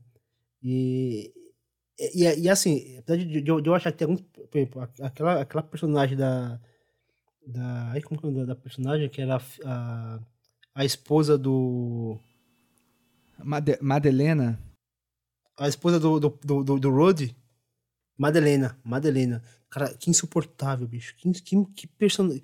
Eu achei a personagem Arrogante, né? Não, é- não, e assim, uma personagem rasa, superficial, chata, que me. me- é, não sei, me, me, me, trazia- me trouxe um ranço, assim, essa personagem. Mas mesmo assim, é, eu achei a dinâmica entre eles muito boa. E eu achei a dinâmica, a relação entre toda essa, toda essa, essa burguesia junto com aquela, com aquela classe, classe trabalhadora, é, ficava muito claro, assim, o, onde, onde que a, que a área queria chegar, né? onde que ela queria mostrar que que o que ela o que a, a o que a, a queria era chegar no lugar onde ela nunca seria benquista ali por mais que ela se esforçasse e ela sabia disso só que ela precisou meio que pagar para ver. Ela, ela meio que sabia que tava o, o, onde isso ia chegar mas ela falou não eu só vou eu só vou acreditar quando eu ver que isso vai acontecer. E realmente aconteceu né? Eu acho tão interessante, assim, que é, nessa sociedade que a gente está inserido, essas questões de, de classe, enquanto elas não forem resolvidas, né, vão ser sempre um assunto que, cíclico, que vai e volta, né?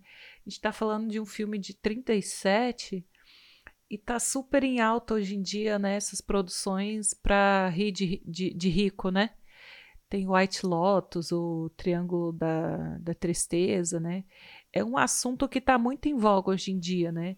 Essa Succession. relação, é, Succession, essa, essa, essa, a gente tentar entender essa relação entre a classe eh, trabalhadora e as pessoas que estão lá em cima e como se dá esse relacionamento e muito para para dar risada e, e, e- constranger, né? Os ricos mesmo, assim. É, e esse filme, não que ele esteja fazendo isso, ai, vamos dar risada de rico, mas ele deixa muito, muito claro, assim, de que realmente a diversão, a descontração, a cor, a, a as coisas boas do, do, do, daquele cenário não estão no lado rico da, do resort, né?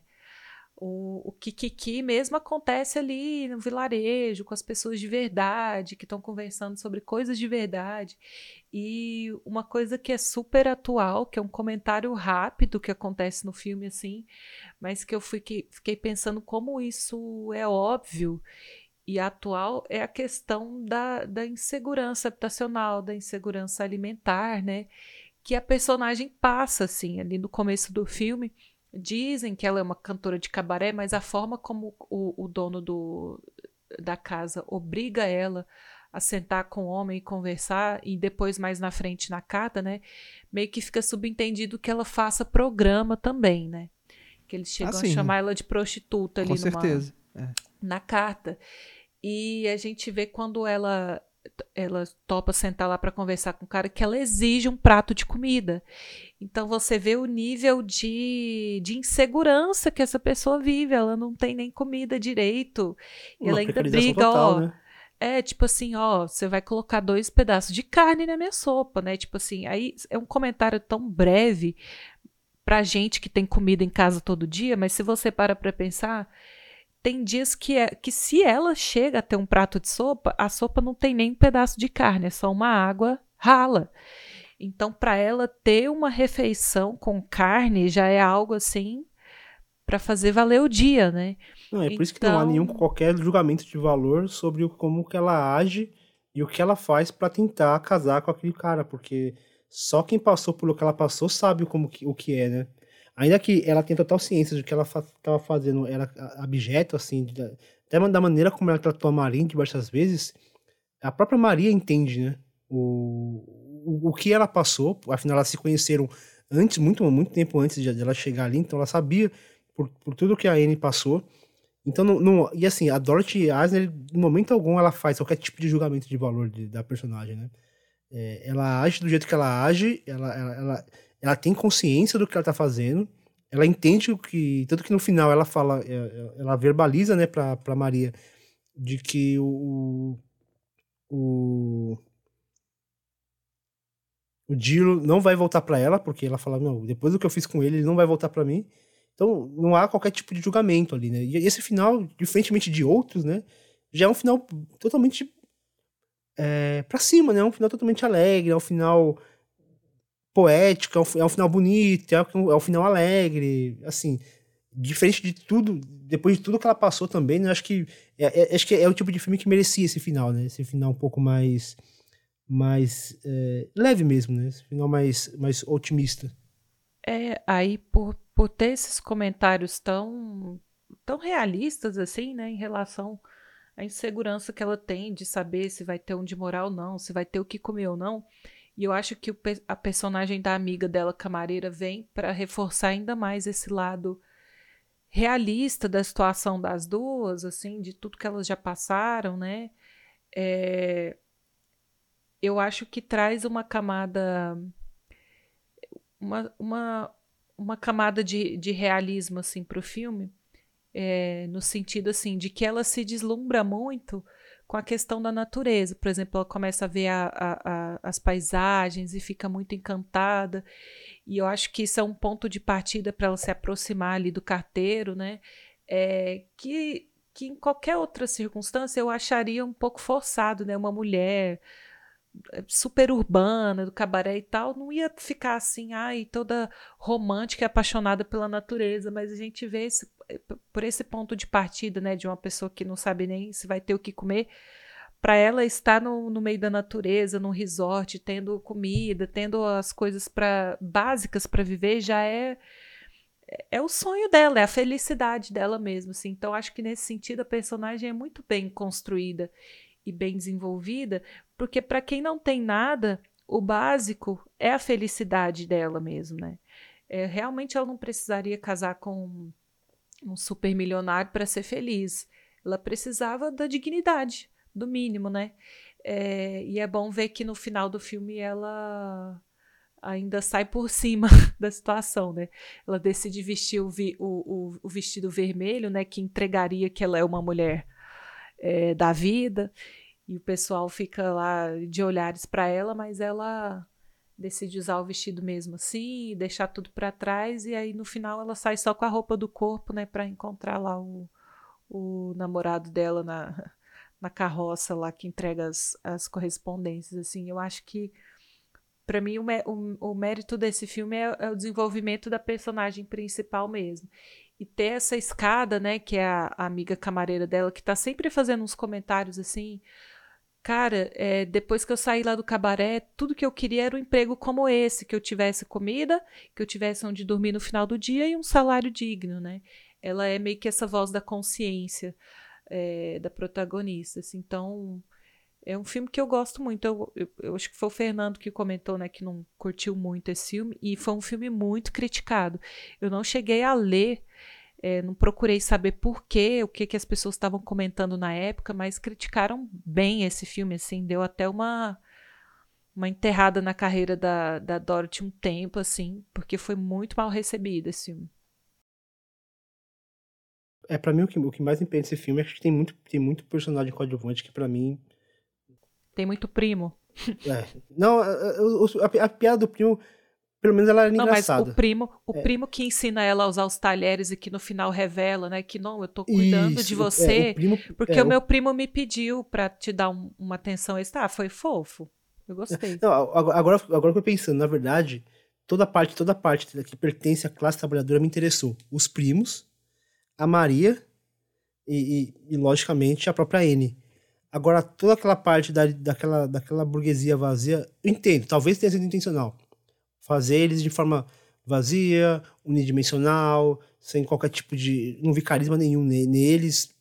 Me incomodou demais. Eu achava tudo, toda, toda, toda cena que apareciam eles juntos me dava um, um sono terrível, assim. Mas tudo que envolvia, toda a dinâmica entre Maria, N e os primos, cara, a, a, pra mim o filme devia ficar, devia ficar só ali, lógico. Não tinha como ficar só ali, porque o filme falava, tinha que, que abordar essa, essa esses ricos ali e toda, e toda aquele, aquela futilidade deles. Mas eu não consegui, não consegui me interessar por aqueles personagens. Eu só queria comentar antes que eu esqueça da cena em que ela descobre que ele tem a carta é, que, que conta a verdade sobre ela, que ela trabalha no cabaré e tudo mais. E ela decide visitar ele na casinha lá em cima. É uma cena tão boa eu achei tão bem construída, assim, porque você vê na interpretação da atriz que existe essa. Ela tá totalmente dividida na cena, ao mesmo tempo que ela tá desesperadamente tentando enganar o cara que ela gosta, né? Roubar a carta dele, para poder se casar com um homem que ela não tá nem aí. Ela tá nessa urgência de poder fazer isso e ao mesmo tempo ela tá conhecendo a casa dele, vislumbrando um futuro possível ali e admirando a casinha e tal. Então você vê a mente dela dividida ali naquele momento e é uma cena bem triste, né? Você vê que ela vai de fato enganar o cara, é muito paia. É uma cena que é, eu gosto E acho muito. também é uma cena que revela um aspecto formal do filme que eu acho muito interessante. É, é um dos meus filmes favoritos nessa relação da Asner com a liberdade que ela toma na direção, né? É, eu acho que ela faz uns contrastes muito bons entre os interiores luxuosos, né, daquele, daquele, daquele espaço, daquele hotel, né, daquele resort, com a paisagem de campo, né, é, todas aquelas montanhas e aquela natureza que acaba sendo muito importante para a personagem, como vocês estavam dizendo, né. Eu acho que a Asner filma isso tudo muito bem, assim. É, e tem uma coisa também de ser um filme, talvez seja um dos filmes mais complexos, né, de direção assim para ela, porque envolve é, algumas set pieces, né? Algumas cenas que são muito coreografadas e repletas de figurantes, né? Com uma movimentação muito intensa dentro do quadro. Tem a sequência é... da feira lá, né? Da, da festa. Sim, aquela sequência da, da festa é, é, muito incrível, né? Como a câmera vai passeando por aqueles espaços, né? Não espanta, não me espanta o, o, o Scorsese ser um, um defensor do, do cinema da Asner, né? O Scorsese é um dos diretores que fala que costuma falar, né, um dos poucos que costuma falar é sobre a importância da Asner e dá para perceber algumas influências assim nele na, na coisa do traveling, né, que ela usa também naqueles momentos de, de é, dessa festa, assim, e na própria movimentação também dessa cena que você acabou de comentar, Marina, é, deles dois na cabana e a coisa da carta que vai voando, né, e se perde lá pela, pelas árvores, é, é, é, é muito é muito bonito, assim, como, como ela constrói tudo isso com a câmera mesmo, né, como ela vai desenhando tudo isso com a movimentação. É, formalmente, eu acho que é o, é o filme mais ousado dela que eu, que eu vi, assim. É óbvio que eu, eu não vi todos os filmes. Eu acho que eu, dos 16, né, acho que eu vi oito. E dos oito, esse é o que eu achei mais interessante, assim, na maneira como ela diversifica, né, a, a, a abordagem dela como diretora.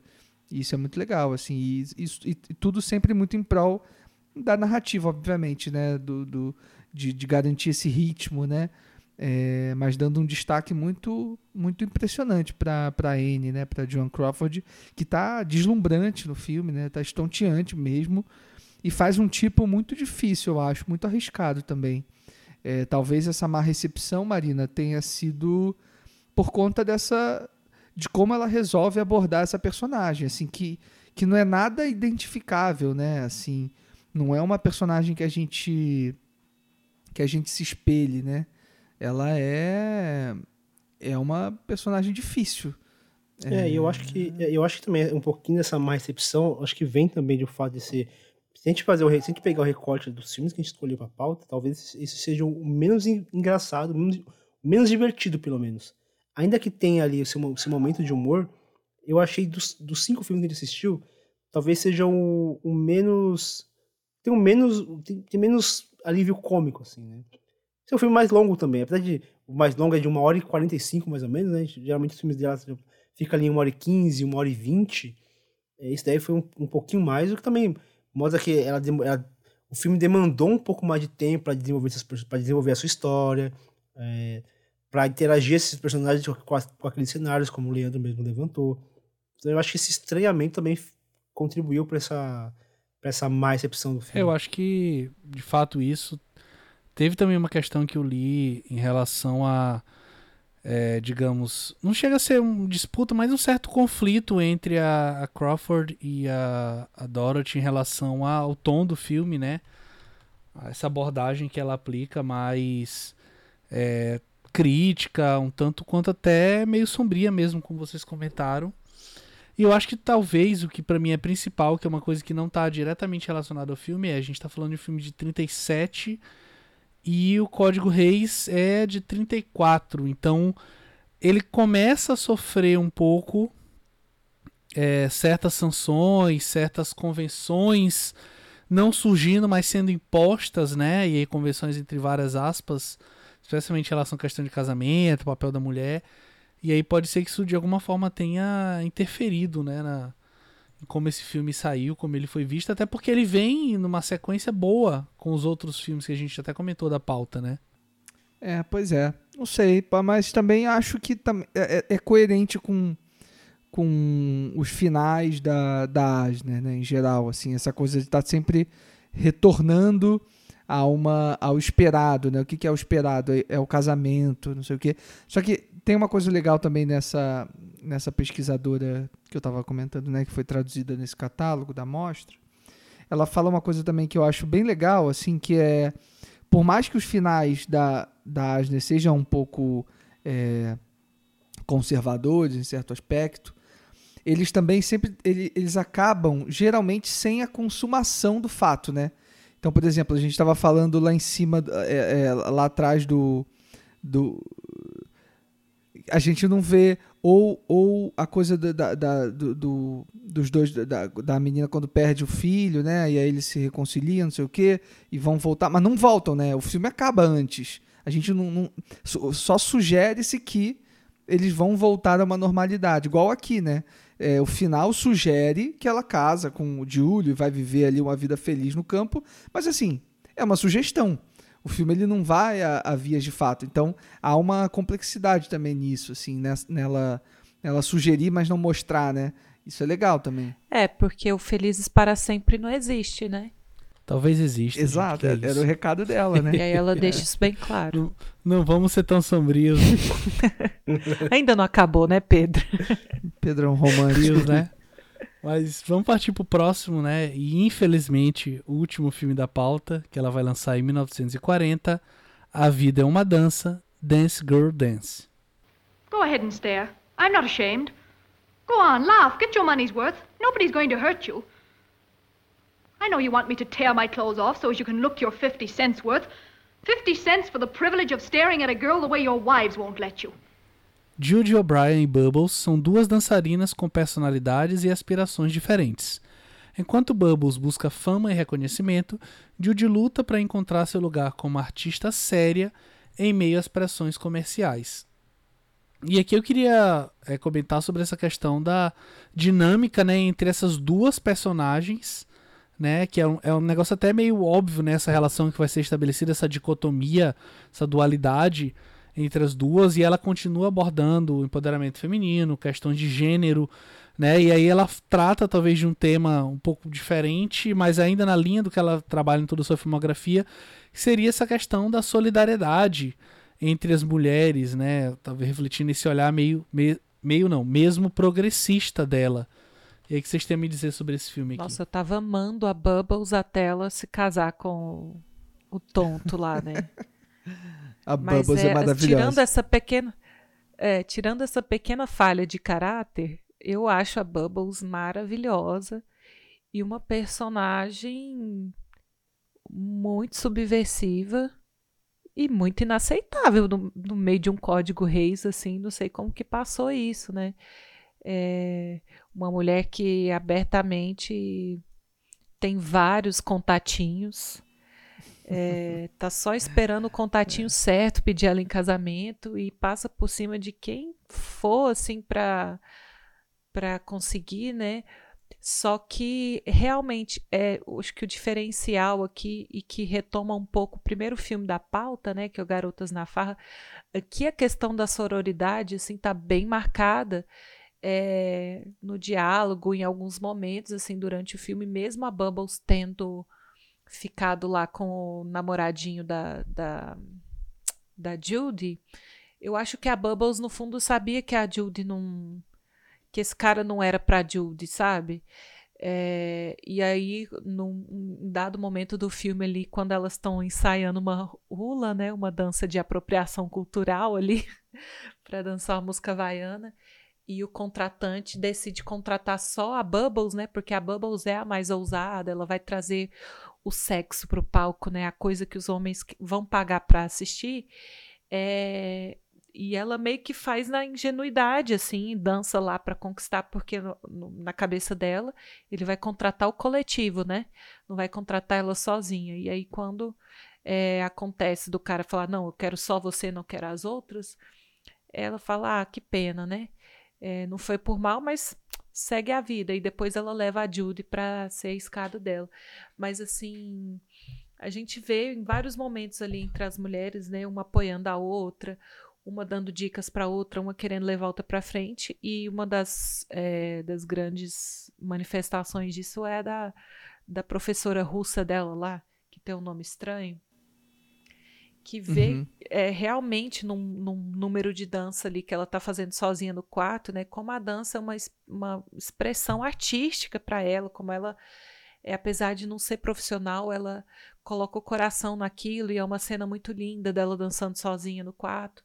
E ela fala: Não, eu vou usar a última, o último favor que eu posso pedir, é, que eu ainda tenho na minha vida, eu, vou gastar com essa menina, porque eu acho que isso pode mudar a vida dela, assim.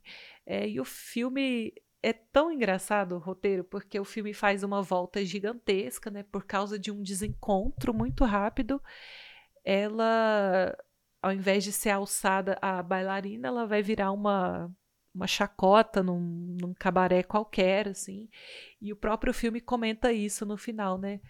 Nossa, mas é, eu passei por tudo isso à toa, né? Se eu tivesse só ficado para a reunião, não precisaria ter passado essa humilhação toda de ser, de virar piada, sendo escada para Bubbles, de ter me apaixonado por um homem que é apaixonado pela ex-esposa ainda. Então, Eu amo como o filme dá uma volta gigantesca, apenas um pretexto para desenvolver esses personagens e para amadurecer esses personagens, porque no fim das contas o destino da Judy era ser essa bailarina que, que ela sonha, né? Porque ela, ela merece.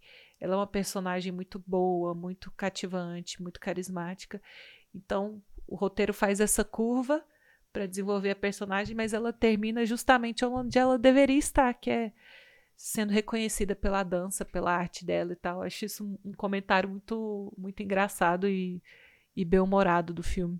É, esse filme me preocupou, porque teve um momento que eu fiquei pensando, será que esse filme vai, vai, vai ficar nessa, nessa disputa de duas mulheres por um homem? Não foi, mas não faz sentido, porque é, a Asner vem, vem, vem, vem, tocando nesse assunto, e até mesmo quando, quando ela mota esse, esse triângulo amoroso, nunca é essa disputa rasa de duas mulheres por um cara. Então eu falei, tem alguma coisa aí. E é muito legal porque esse personagem ele surge já no o filme já, já rodou bastante, né? Quando ele aparece pela primeira vez. E no final, ele apenas serve para para casar com a Bubble e conseguir, e no, e no, divórcio, pagar 50 mil reais pra ela, que vai resolver o problema financeiro dela e provavelmente das amigas também. E acaba, tipo, que nenhuma das duas fica com ele, né? Tanto que aquela briga que elas têm ali no palco não é nem por conta dele, né? É, vem de outras, vem de outras situações, né? Aquela briga, vem de, de, de, são duas pessoas que têm maneiras muito diferentes de lidar e e, e a Bubba foi escrota pra É a briga da convivência, né, Fê? É, não, e a Bubba foi muito escrota com ela, né? Foi muito escrota com ela. Então, não é, o, o homem não era, aquele cara não era o centro do, do filme, né? Ele, apesar de ele movimentar, é, ele não direciona para onde aquele filme vai. Isso eu achei muito interessante. E é a forma como essas duas personagens, elas elas, ao mesmo tempo que elas são completamente opostas, elas se complementam de alguma forma, né? Isso que eu achei, que eu achei muito legal e que me cativou assim para para entender a, a, essas complexidades, né? Porque quando, quando eu comecei a ver, eu falei estranho, né? Tô, tô achando que esse filme tá indo pra um caminho meio, meio torto, assim, de, de colocar essas duas personagens como rivais e aí comecei a entender que na verdade não, que elas não elas não estavam rivalizando, né? Elas apenas tinham objetivos diferentes dentro de uma mesma arte, né? E cada uma enxergava essa arte de uma maneira. A Bubble, ela enxerga a arte como uma maneira de sobrevivência, e enquanto a outra já, já era uma coisa muito mais artística, ela já queria escolher melhor os seus papéis, né?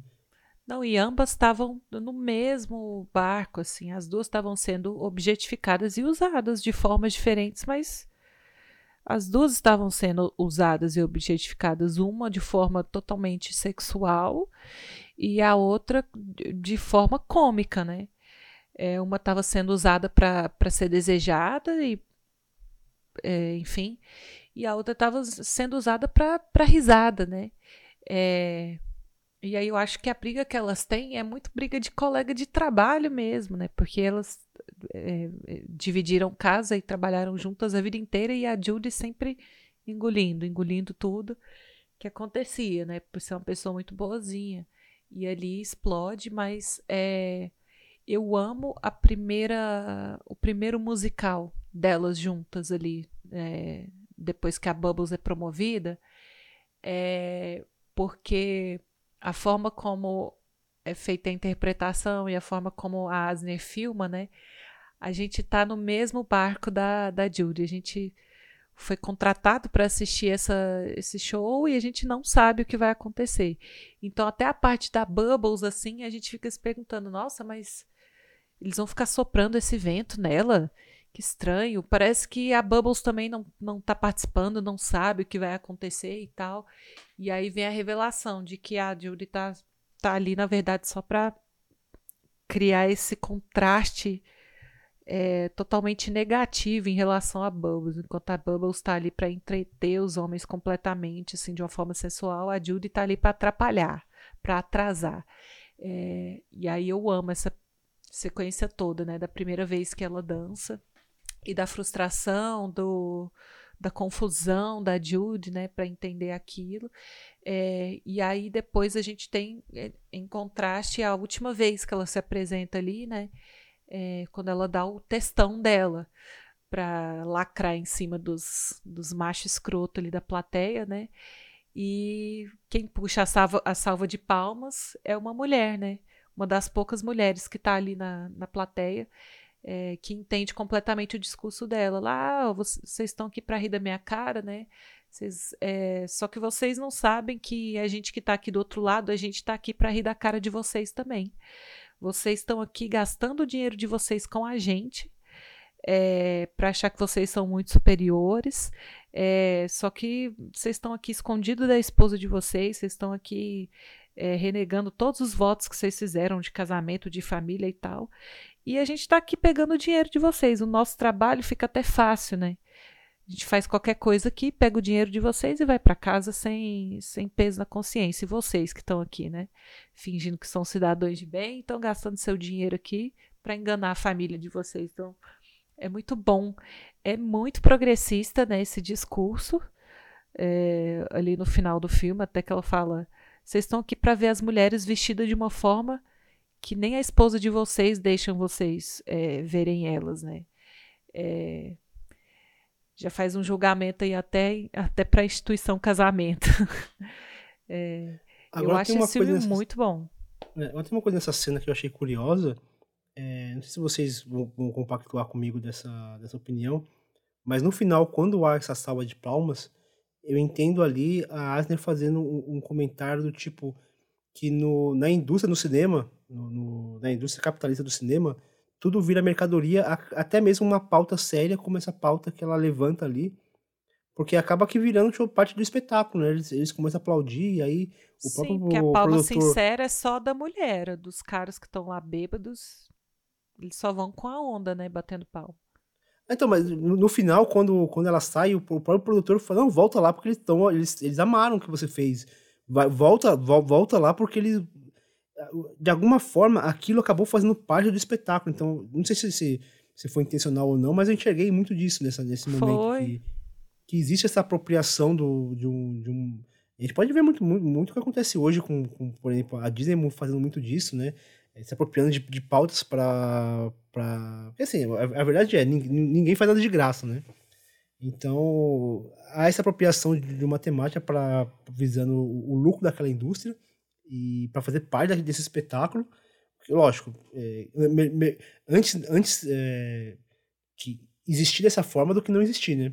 Mas acho que eu senti essa, essa, essa cutucadinha, assim, né? De, de, de, de, de entender como, como essa, essa apropriação de um, de, um, de um tema importante apenas como parte do espetáculo. Não, com certeza. E, o, e esse é o filme mais lembrado da Asner, né?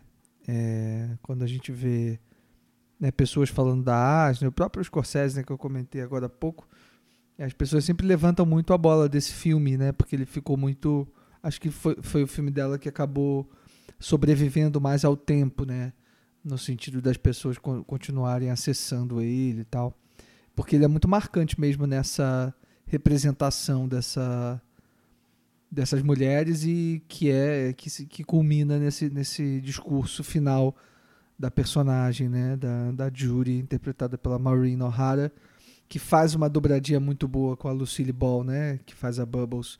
Elas têm uma, uma, uma química explosiva que é muito boa de ver, né, e se, o Fernando estava comentando, né, de como achou estranho no início, é, ficou preocupado, essa coisa da rivalidade, mas eu acho que o grande barato do, do desse filme é que ele ele é é, é, é, é, acho que a Marina usou a palavra perfeita assim ele é um filme de contrastes. E a Asner sabe muito bem dosar essas essas perspectivas né? Eu gosto como esse triângulo amoroso do filme ele está longe de ser a principal preocupação né da, da trama né? Assim como a rivalidade mesmo da Julie e da Bubbles também não é né, o ponto principal, assim. Acho que essas coisas permeiam o filme, mas é, o ponto principal está justamente nessa nessa relação que ambas né, têm com a, com a dança. Né, e como tudo isso é, vai, vai, vai incorporar na personalidade de cada uma, na forma que cada uma lida é, com, uns, com umas com as outras, na forma como é, elas vão lidar com sucesso também, né?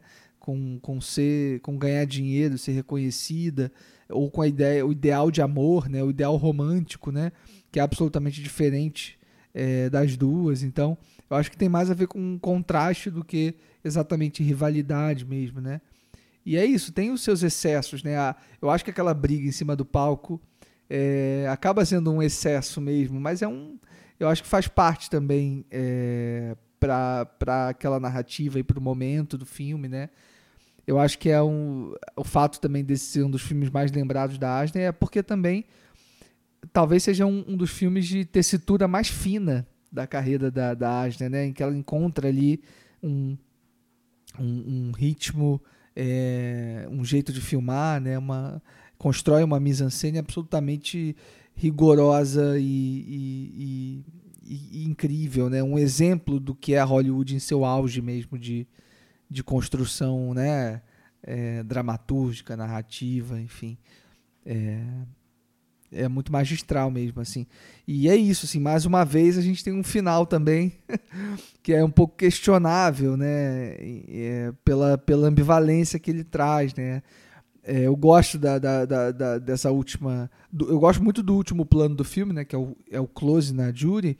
Mas a, o diálogo que vem antes é muito, é muito ruim de ouvir, né? O, o cara lá falando que agora a gente vai ensinar tudo para ela, né? Uma coisa tipo é, dá uma raivinha, né? De, de ouvir ele falando aquilo tudo depois de da gente ter visto é, tudo que aconteceu com a personagem, né? Mas também acho que faz parte desse desse jeito, né, de, de, de encerrar as histórias que a Asner tinha. E só para fazer uma menção também à equipe técnica que estava com ela, né? Quer dizer, acho que a Asner sempre trabalhou com, com profissionais muito incríveis, assim, pessoas muito fodas mesmo. É, lá nos filmes anteriores também, desde o começo, ela trabalhou com gente muito grande, assim, sei lá, com ela trabalhou com o montador do No Tempo das Diligências, do John Ford, trabalhou com a galera casca grossa total. E aqui ela também tem pessoas muito muito fodas perto, né? A fotografia do Russell Mary, que foi, foi fotógrafo do Marca da Maldade, do Orson Welles, dos Spartacus, né? Que, que o Kubrick dirigiu, né? Pegou no meio do caminho depois de, terminou de dirigir o filme. A montagem é do Robert Wise, né? Diretor de Noviça Rebelde, West Side Story. Então, assim, ela também estava ali rodeada de... Bom, esse foi um filme feito para para MGM, né? É, se eu não estou enganado. É, vou até conferir aqui, mas eu acho que é. E, enfim, um filme de grande produção também, né? Um filme muito, tecnicamente também muito, muito, muito ousado, assim. Então é muito legal perceber que a Asner também podia fazer esses filmes maiores, né? Não só filmes pequenininhos que se dão todos ali no, no dentro de ambientes né, internos e tal. Aqui não, pô, você tem, você tem espetáculos, né? Você tem os shows, é praticamente um musical, então é, é muito bonito de ver também a habilidade que ela tinha para construir essa esse, esse tipo mais, mais grandioso de filme também, né? É, tem uma. Só, só comentar a cena que você falou, Leandro, da, da briga.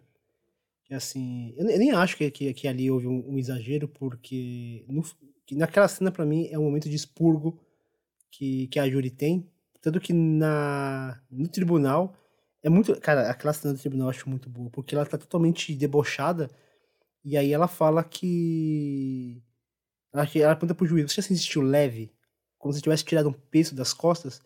E é isso, né? Aquela, aquela cena ali era uma briga que, na verdade, era um, um expurgo, assim, né? A, é a Judy exorcizando todos os seus traumas, todo, tudo aquilo que travava ela, todos os seus medos e, e ela bota para fora e aí no, no, no, no, tribunal ela tá totalmente solta assim. Ela fala: Não, eu, eu sabia que você é, correu o risco de machucar a menina. Ela fala: Não, não, eu queria matar mesmo, eu queria pegar no pescoço, eu queria socar ela, porque é. ela tava descarregando tudo que ela, ela vinha segurando por anos e anos e anos e anos e anos. Então. Olha, ela acho, deixa acho... a Bubbles toda roxa, né? Não, ela fica arrebentada, né? Ela fica arrebentada, as costas machuca. É engraçado, né? Que ela entra no. No, no tribunal. No, no, tribunal, tipo, totalmente sóbria e a Bubble arregaçada. Gente, a Lucille no, no humor é ma maravilhosa, né? É muito Como bom. ela é demais, engraçada. Agora, gente, só uma, só uma correção. Eu falei que era da MGM. Não. O, o, o filme anterior que a gente comentou, Felicidade de Mentira, era da MGM. Esse aqui ela faz pra RKO.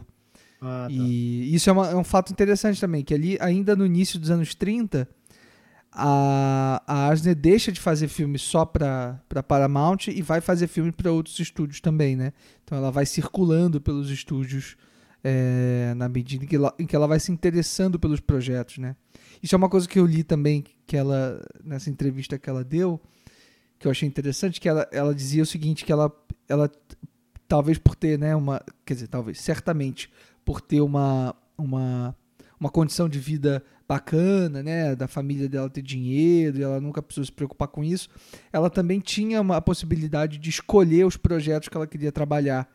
Então ela dizia que recusava vários roteiros que não interessavam a ela e filmava somente aquilo que ela queria mesmo.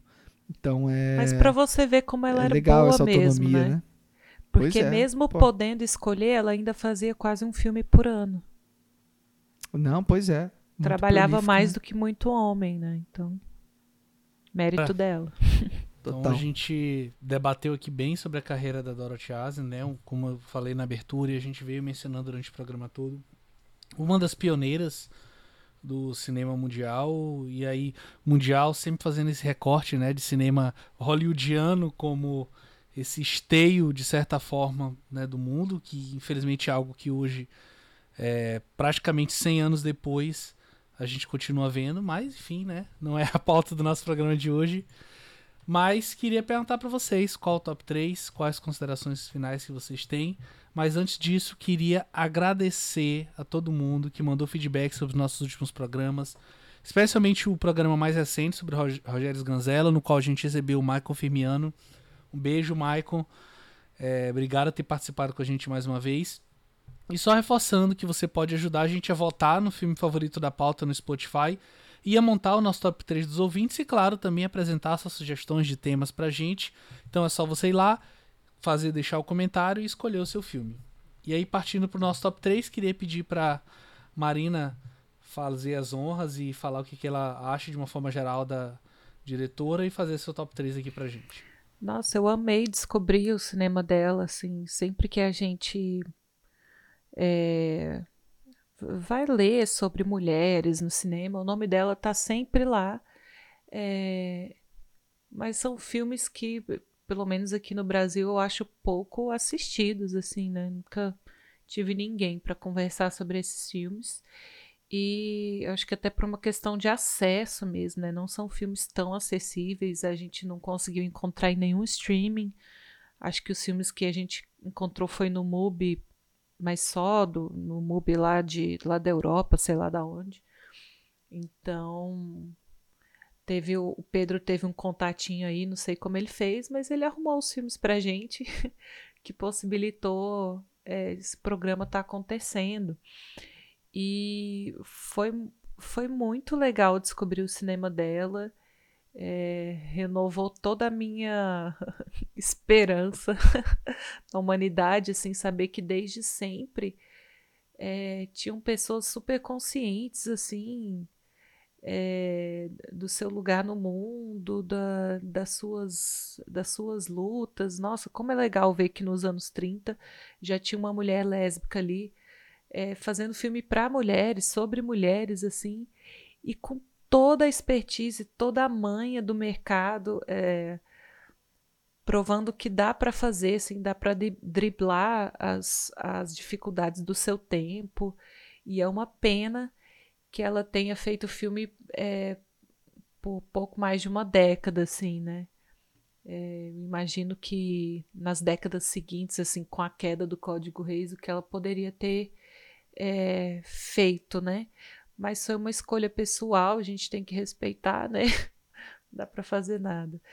Em relação ao meu top 3, eu também tô surpresa, porque eu, eu, eu tinha uma convicção de que eu colocaria é, A Vida é uma Dança no meu top 3, mas conforme a gente foi conversando, é, eu alguns filmes cresceram muito assim para mim. Já tem algum tempo que eu assisti os filmes, então eles não estavam tão frescos na minha memória, mas aqui depois do, do nosso papo, é, meio que A Vida é uma Dança vai ficar fora do meu top 3. Mas é um filme que é muito bom. É um filme que eu gosto muito. Só que em terceiro lugar eu vou colocar. Um,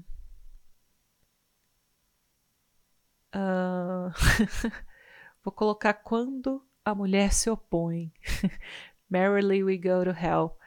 É, eu acho que o trabalho da protagonista, assim, de criar essa personagem totalmente doce e frágil e faz com que a gente queira colocar ela no colo e tirar ela da, desse relacionamento totalmente abusivo, assim, e dependente. É, ela consegue amadurecer essa personagem e criar uma casca grossa em volta dela, assim. É, então tem um tem uma melancolia no olhar dela, que ao mesmo tempo é uma doçura, mas é uma dor ali misturada. É um filme muito bom, apesar do final dúbio, né? É, eu acho que ele deixa aberto para interpretações também, então acho que o filme não perde com o final conciliador ali do casal. Em segundo lugar, vou colocar Garotas na Farra.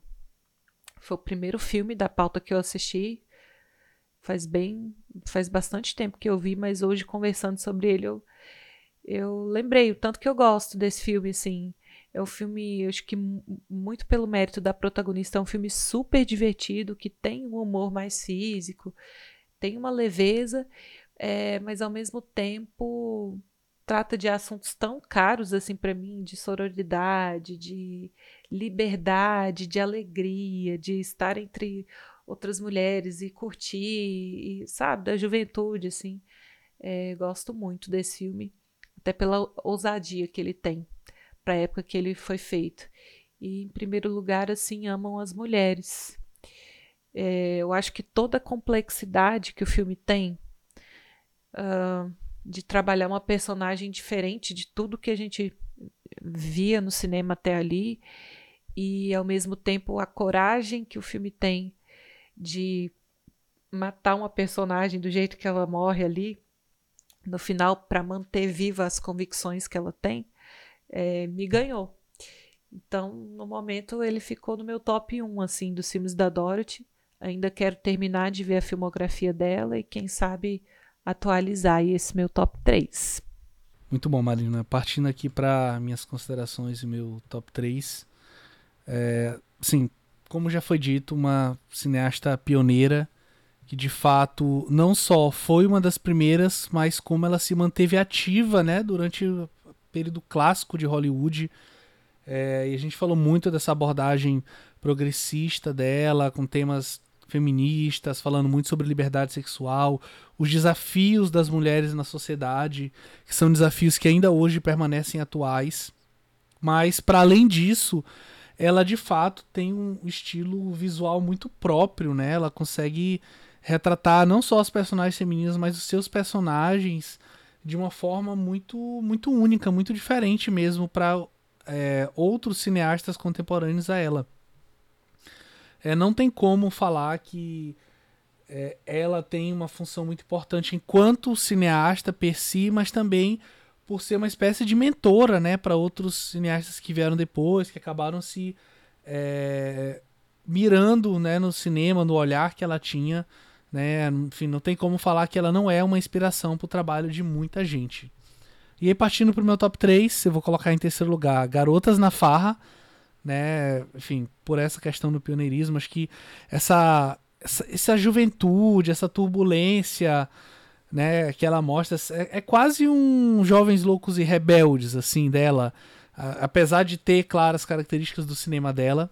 Em segundo lugar, eu tava em dúvida até a hora da gravação, mas refletindo, ouvindo vocês comentando, eu vou colocar Assim Amam as Mulheres, né, o Christopher Strong. É, eu gosto muito da Catherine Hepburn nesse filme. É, eu acho ela, na verdade, uma atriz sensacional, mas acho que aqui ela tem algo diferente, assim, para além de dos filmes dela com mais sucesso, mas eu acho que aqui tem, tem algo assim a se extrair de fato enquanto interpretação mesmo de, de um ator, e aí ator eu falo aqui no sentido amplo. E em primeiro lugar, A Vida é uma Dança, vou discordar da Marina, que não colocou em, no seu top 1. É, assim, eu acho o filme incrível, né? Essa questão da arte, de, de como a gente enxerga essa arte, como a gente pode ter visões diferentes sobre o mesmo tema e ainda assim conseguir chegar a um mesmo resultado vindo de caminhos diferentes, que eu acho que talvez tenha também a ver com um certo comentário sobre ela enquanto cineasta, né? Eu acho que a gente poderia ter visto mais do cinema dela, apesar dela ter produzido é, suas duas dezenas de filmes, mas acho que a gente poderia ter tido mais, ter visto mais filmes é, numa fase já de idade até dela um pouco mais avançada, mas infelizmente é, a gente não tem esse material. Adorei conhecer a filmografia dela, só tinha visto um único filme e foi muito legal. Acho que o papo também foi, foi muito bom. É, de fato, a gente se sentar, né, literalmente os, os quatro aqui para bater papo, para conversar sobre o cinema de algum cineasta ou de alguma cineasta é muito bom. Então, fico muito feliz mesmo da gente estar aqui mais uma vez. E passa agora a bola para o Leandro. Quais essas considerações finais e top 3, Opa, Leandro? minha gente, é... queria também dar um salve para vocês pela conversa de hoje. Acho que foi muito bom falar sobre a Asner. É sempre muito bom também falar sobre é... a Hollywood dessa época, né? Acho que a gente falou pouco até o momento, então espero que a gente em breve traga também outros diretores que estão aqui nesse, nesse contexto, assim. Mas esse programa teve um sabor especial, né? Que é falar de uma, de uma diretora absolutamente importante, pioneira e que devia ser muito mais falada, muito mais estudada, né? Obviamente, a gente entende o silenciamento, o apagamento histórico que mulheres tiveram na arte de modo geral, enfim, na, na vida, mas aqui especificamente no cinema, né? Então é sempre bom poder também é, dedicar um pouquinho do nosso tempo, né? E da nossa do, dos nossos esforços a, a pesquisar e ir atrás de filmes é, como os da Asner, né? E aí só para dizer também uma coisa, uma informação que é legal, assim, que parte da obra dela está disponível no Brasil é, em DVD. Eu comprei uma edição aqui daquela obras primas do cinema, né? Aquela loja que edita DVDs, Blu-rays aqui no, no Brasil, e eles têm um box da Asner com quatro filmes, que é bem legal. E aí, é, dos quatro, três a gente falou aqui na pauta, e um é o Honra Diamante, que a gente não comentou aqui, de 31, que também é um filme muito interessante, muito legal. É... E é um DVD muito bom, assim, a edição tá super caprichada, tem uns cards bonitinhos, tem um texto também de apresentação bem legal, tem material extra, enfim para quem quiser conhecer um pouquinho o cinema dela também e, e correr atrás de, de, né, de, de, ver o negócio direitinho e tal, dá para comprar esse DVD. Alguns outros filmes dá para achar, para baixar, é, até facilmente, outros nem tanto. É, um deles, o Pedro fez a mágica aí de, de, de conseguir para a gente, que foi o, o Wild Party, né, esse primeiro filme que a gente comentou aqui, que a gente inclusive assistiu sem legenda em português, né, porque é, não, não tem legenda para esse filme, ninguém fez. Né? Ninguém nos deu de presente uma legenda em português do filme. Então a gente acabou vendo é, é, na, na, na, em inglês, né? O que dificulta um pouco o entendimento, assim, geral, até porque é um filme antigo, né? De, de 27 e hum, com áudio ali não exatamente bem preservado, né? Então certamente perdi muitas coisas, assim, queria muito rever esse filme em condições melhores, mas ainda assim já valeu por ter conseguido acessar. E os outros filmes em geral acho que estão até bem preservadinhos, assim, os que estão disponíveis, né? Porque é óbvio que ela tem outros filmes que estão que estão que são perdidos, né? Os filmes que ela faz ali no, no iníciozinho de carreira, os dois primeiros longas que ela dirige estão perdidos. É, então é sempre uma tristeza pensar né, em filmes que foram feitos que a gente não consegue ver. Mas enfim, vamos torcer para em algum momento aí da história a gente alguém consiga recuperar né, esses filmes e a gente consiga ver. Mas bom, é, meu top 3 eu vou eu vou trazer aqui uma uma menção honrosa para um filme que a gente não, não discutiu, mas que foi o filme que eu tinha visto antes de começar a, a estudar aqui para gravar esse programa com vocês, que é justamente o último filme que ela, que ela dirigiu é, na vida, que é o Crepúsculo Sangrento, ou em inglês First Comes Courage, que ela, que ela faz em 43, é esse filme né, que, que encerra a carreira dela, que é um filme de espionagem, romance, uma coisa, uma pegada até meio noir, que é muito legal, assim, meio que um drama de guerra é, sobre uma personagem que está ali se envolvendo com um nazista para descobrir alguns segredos de guerra e tal. O filme se passa na Noruega. É um, um filme super interessante, super diferente de todos esses que a gente comentou aqui. É, então eu acho que vale a pena correr atrás também. Eu vi esse filme na mostra que teve, né? Essa que a gente veio comentando aqui ao longo do programa, é, na Caixa Cultural aqui no Rio de Janeiro. Foi uma mostra que teve em janeiro de 2020, pouco antes da pandemia assolar a gente, né?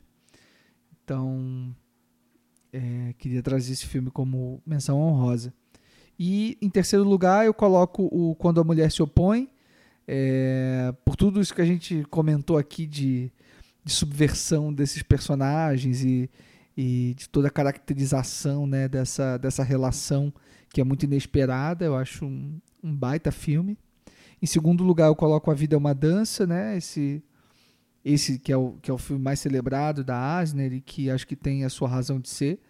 É, trazendo né, essas duas atrizes é, muito diferentes, né, mas brilhando cada uma à sua maneira. E em primeiro lugar eu coloco o Felicidade de Mentira, que é o filme que o Fernando menos gosta, mas que acabou sendo o que eu mais gostei. É, justamente porque eu acho que dá conta de uma, de uma grandeza na, na, na direção da Asner que eu acho que que eu queria ter visto assim ser mais explorada né eu acho que esse filme que eu comentei na, na menção honrosa né do, do esse, esse, esse drama de espionagem é, nazista e tal. É um filme que vai um pouco para esse lado também, assim, é um filme mais ousado é, esteticamente, né? Ela já está lidando com outros gêneros e tal. E eu acho que Felicidade de Mentira já aponta um pouco para isso, por mais que ainda esteja lidando ali com, com com, com, uma narrativa, com, a, com, uma trama muito próxima a, aos outros filmes da, ao longo da carreira, eu acho que ela tem um arrobo né, cinematográfico um pouco mais ousado, que eu acho que, que talvez fosse o caminho que ela, que ela seguiria é, se ela tivesse continuado a filmar. Assim. E é um filme que eu gosto muito, acho que eu sou muito encantado pela Joan Crawford, ela é, é uma coisa que impressiona muito na, na, na tela né, de cinema. Assim. A gente vê a, a, o rosto dela filmado pela câmera, é um negócio estonteante. Assim. E é uma delícia de filme que, que, que, eu acho que revela muito também das preocupações que a Asner tinha, não só formais, mas temáticas também. É, é isso, gente. Obrigado. A gente se vê em breve. É sempre, eu sempre acho muito curioso assim quando a gente, quando a gente resgata uma, uma cineasta, sobretudo uma cineasta dos primórdios do, do, do cinema, que, que fez parte de todo, toda a transição tecnológica, estética, narrativa, visual do cinema e como muitas vezes essas personagens elas são apagadas e esquecidas, né? Eu acho que a gente tem um, um, um que, que, tem esse podcast que já alcança um, um número legal de, de, ouvintes. A gente tentar dar, trazer é, trazer para a superfície essas, essas personagens, essas, atri essas atrizes, não, essas cineastas que muitas vezes são renegadas ou são esquecidas, ou muitas vezes. E a, e a gente mesmo tem culpa disso, porque a, a Dorothy, por muitas vezes, é, eu fui atravessado por, por, por, ela em artigos, em livros, ou, ou mesmo em, em alguns podcasts que a gente ouve, de, inclusive de, de, de, amigas nossas, e que a gente acaba deixando pra lá, sabe? Ah, depois eu vejo, depois eu vejo, depois eu vejo. E de alguma forma eu, eu, eu sei que se não fosse pelo podcast, dificilmente eu teria acesso aos filmes da Dorothy Asner. Então, é, eu até agradeço por, por trazer uma pauta dessa, porque é a forma que a gente tem de, de, de nos forçar. Uh, e assim, e não é nenhum favor não, tá? A Dorothy Asner, ela faz filmes esse, magníficos, assim. Tipo, ela não tá aqui por apenas pra gente cobrir uma cota de, de, de diretoras femininas. Não. Tipo, ela fez, ela faz filme bom para caramba. Tipo, de todos os filmes que a gente assistiu aqui, dos cinco filmes que a gente selecionou, e assim, não foi que a gente pegou os cinco melhores. Foi basicamente os cinco que a gente conseguiu achar pra assistir, tá ligado? Tipo, tenho certeza que tem filme muito melhores, tem filmes muito, muito melhores do que os que a gente assistiu aqui. Mas essa dificuldade de acessar esses filmes fizeram com que a gente selecionasse esses. Mas é um, é um cinema que eu quero até conhecer mais do, do cinema dela, porque do que eu vi, é, eu gostei muito da, da, da, da complexidade que ela traz para suas personagens e para suas histórias. Tanto que a minha ordem de preferência dos filmes vai muito de encontro com essas complexidades que ela traz para seus filmes. Então, por exemplo, vai, em terceiro lugar eu coloco A Vida é uma Dança, aí, aí eu, eu vou mais para o aspecto formal, que eu acho que o que o Leandro falou é realmente muito interessante, como, como ela foi aprimorando a sua direção e chegou nesse ápice. Esses últimos filmes dela, assim, ela tava com, a, com o apuro técnico muito, muito bem trabalhado, assim, ela, ela tem um, um talento de movimentação, de, de para criar mise-en-scène, ela consegue colocar é, muita gente muita gente em tela e, e conseguir perdão e conseguir é, dar o, o tempo e o espaço para cada um desses personagens. Eu acho isso fantástico. E aí em segundo lugar eu coloco assim amo as mulheres. Eu acho que o final desse filme é um negócio assim que me deixou completamente embasbacado. É, é um final que não é jogado mas é um final que surpreende dado o peso que o que, esse final traz para o filme e em primeiro lugar, eu coloco Quando a Mulher se Opõe, que apesar de não ser o filme que a maioria do pessoal aqui do podcast gostou, é o filme que eu mais gostei, porque ele trata com muita profundidade um tema que é muito denso, né? Esse tema da da do, da, do relacionamento tóxico, esse tema da dependência emocional, que é pouco até pouco discutido no cinema, eu acho que aqui ele ela consegue discutir de maneira muito muito muito rica, assim, sem nunca tratar de forma leviana, de forma rasa. E, para além disso, eu acho que é, um, que é um filme muito bem executado também. Por isso eu coloco em primeiro lugar, quando a mulher se opõe. E, cara, foi, foi um prazer, assim. Acho que é sempre bom que a gente consegue falar os quatro aqui juntos, né? Esse ano foi um pouco mais difícil, mas que bom que a gente tá conseguindo aos poucos colocar a casa em ordem e voltar a gravar os quatro juntos. Exatamente. Temos um programa então, fica assim o nosso top 3. Mais uma vez, obrigado pela companhia, Leandro, Fernando, Marina. Obrigado, minha gente. Valeu. Obrigada, gente. Foi ótimo. Um grande abraço e até o próximo mês.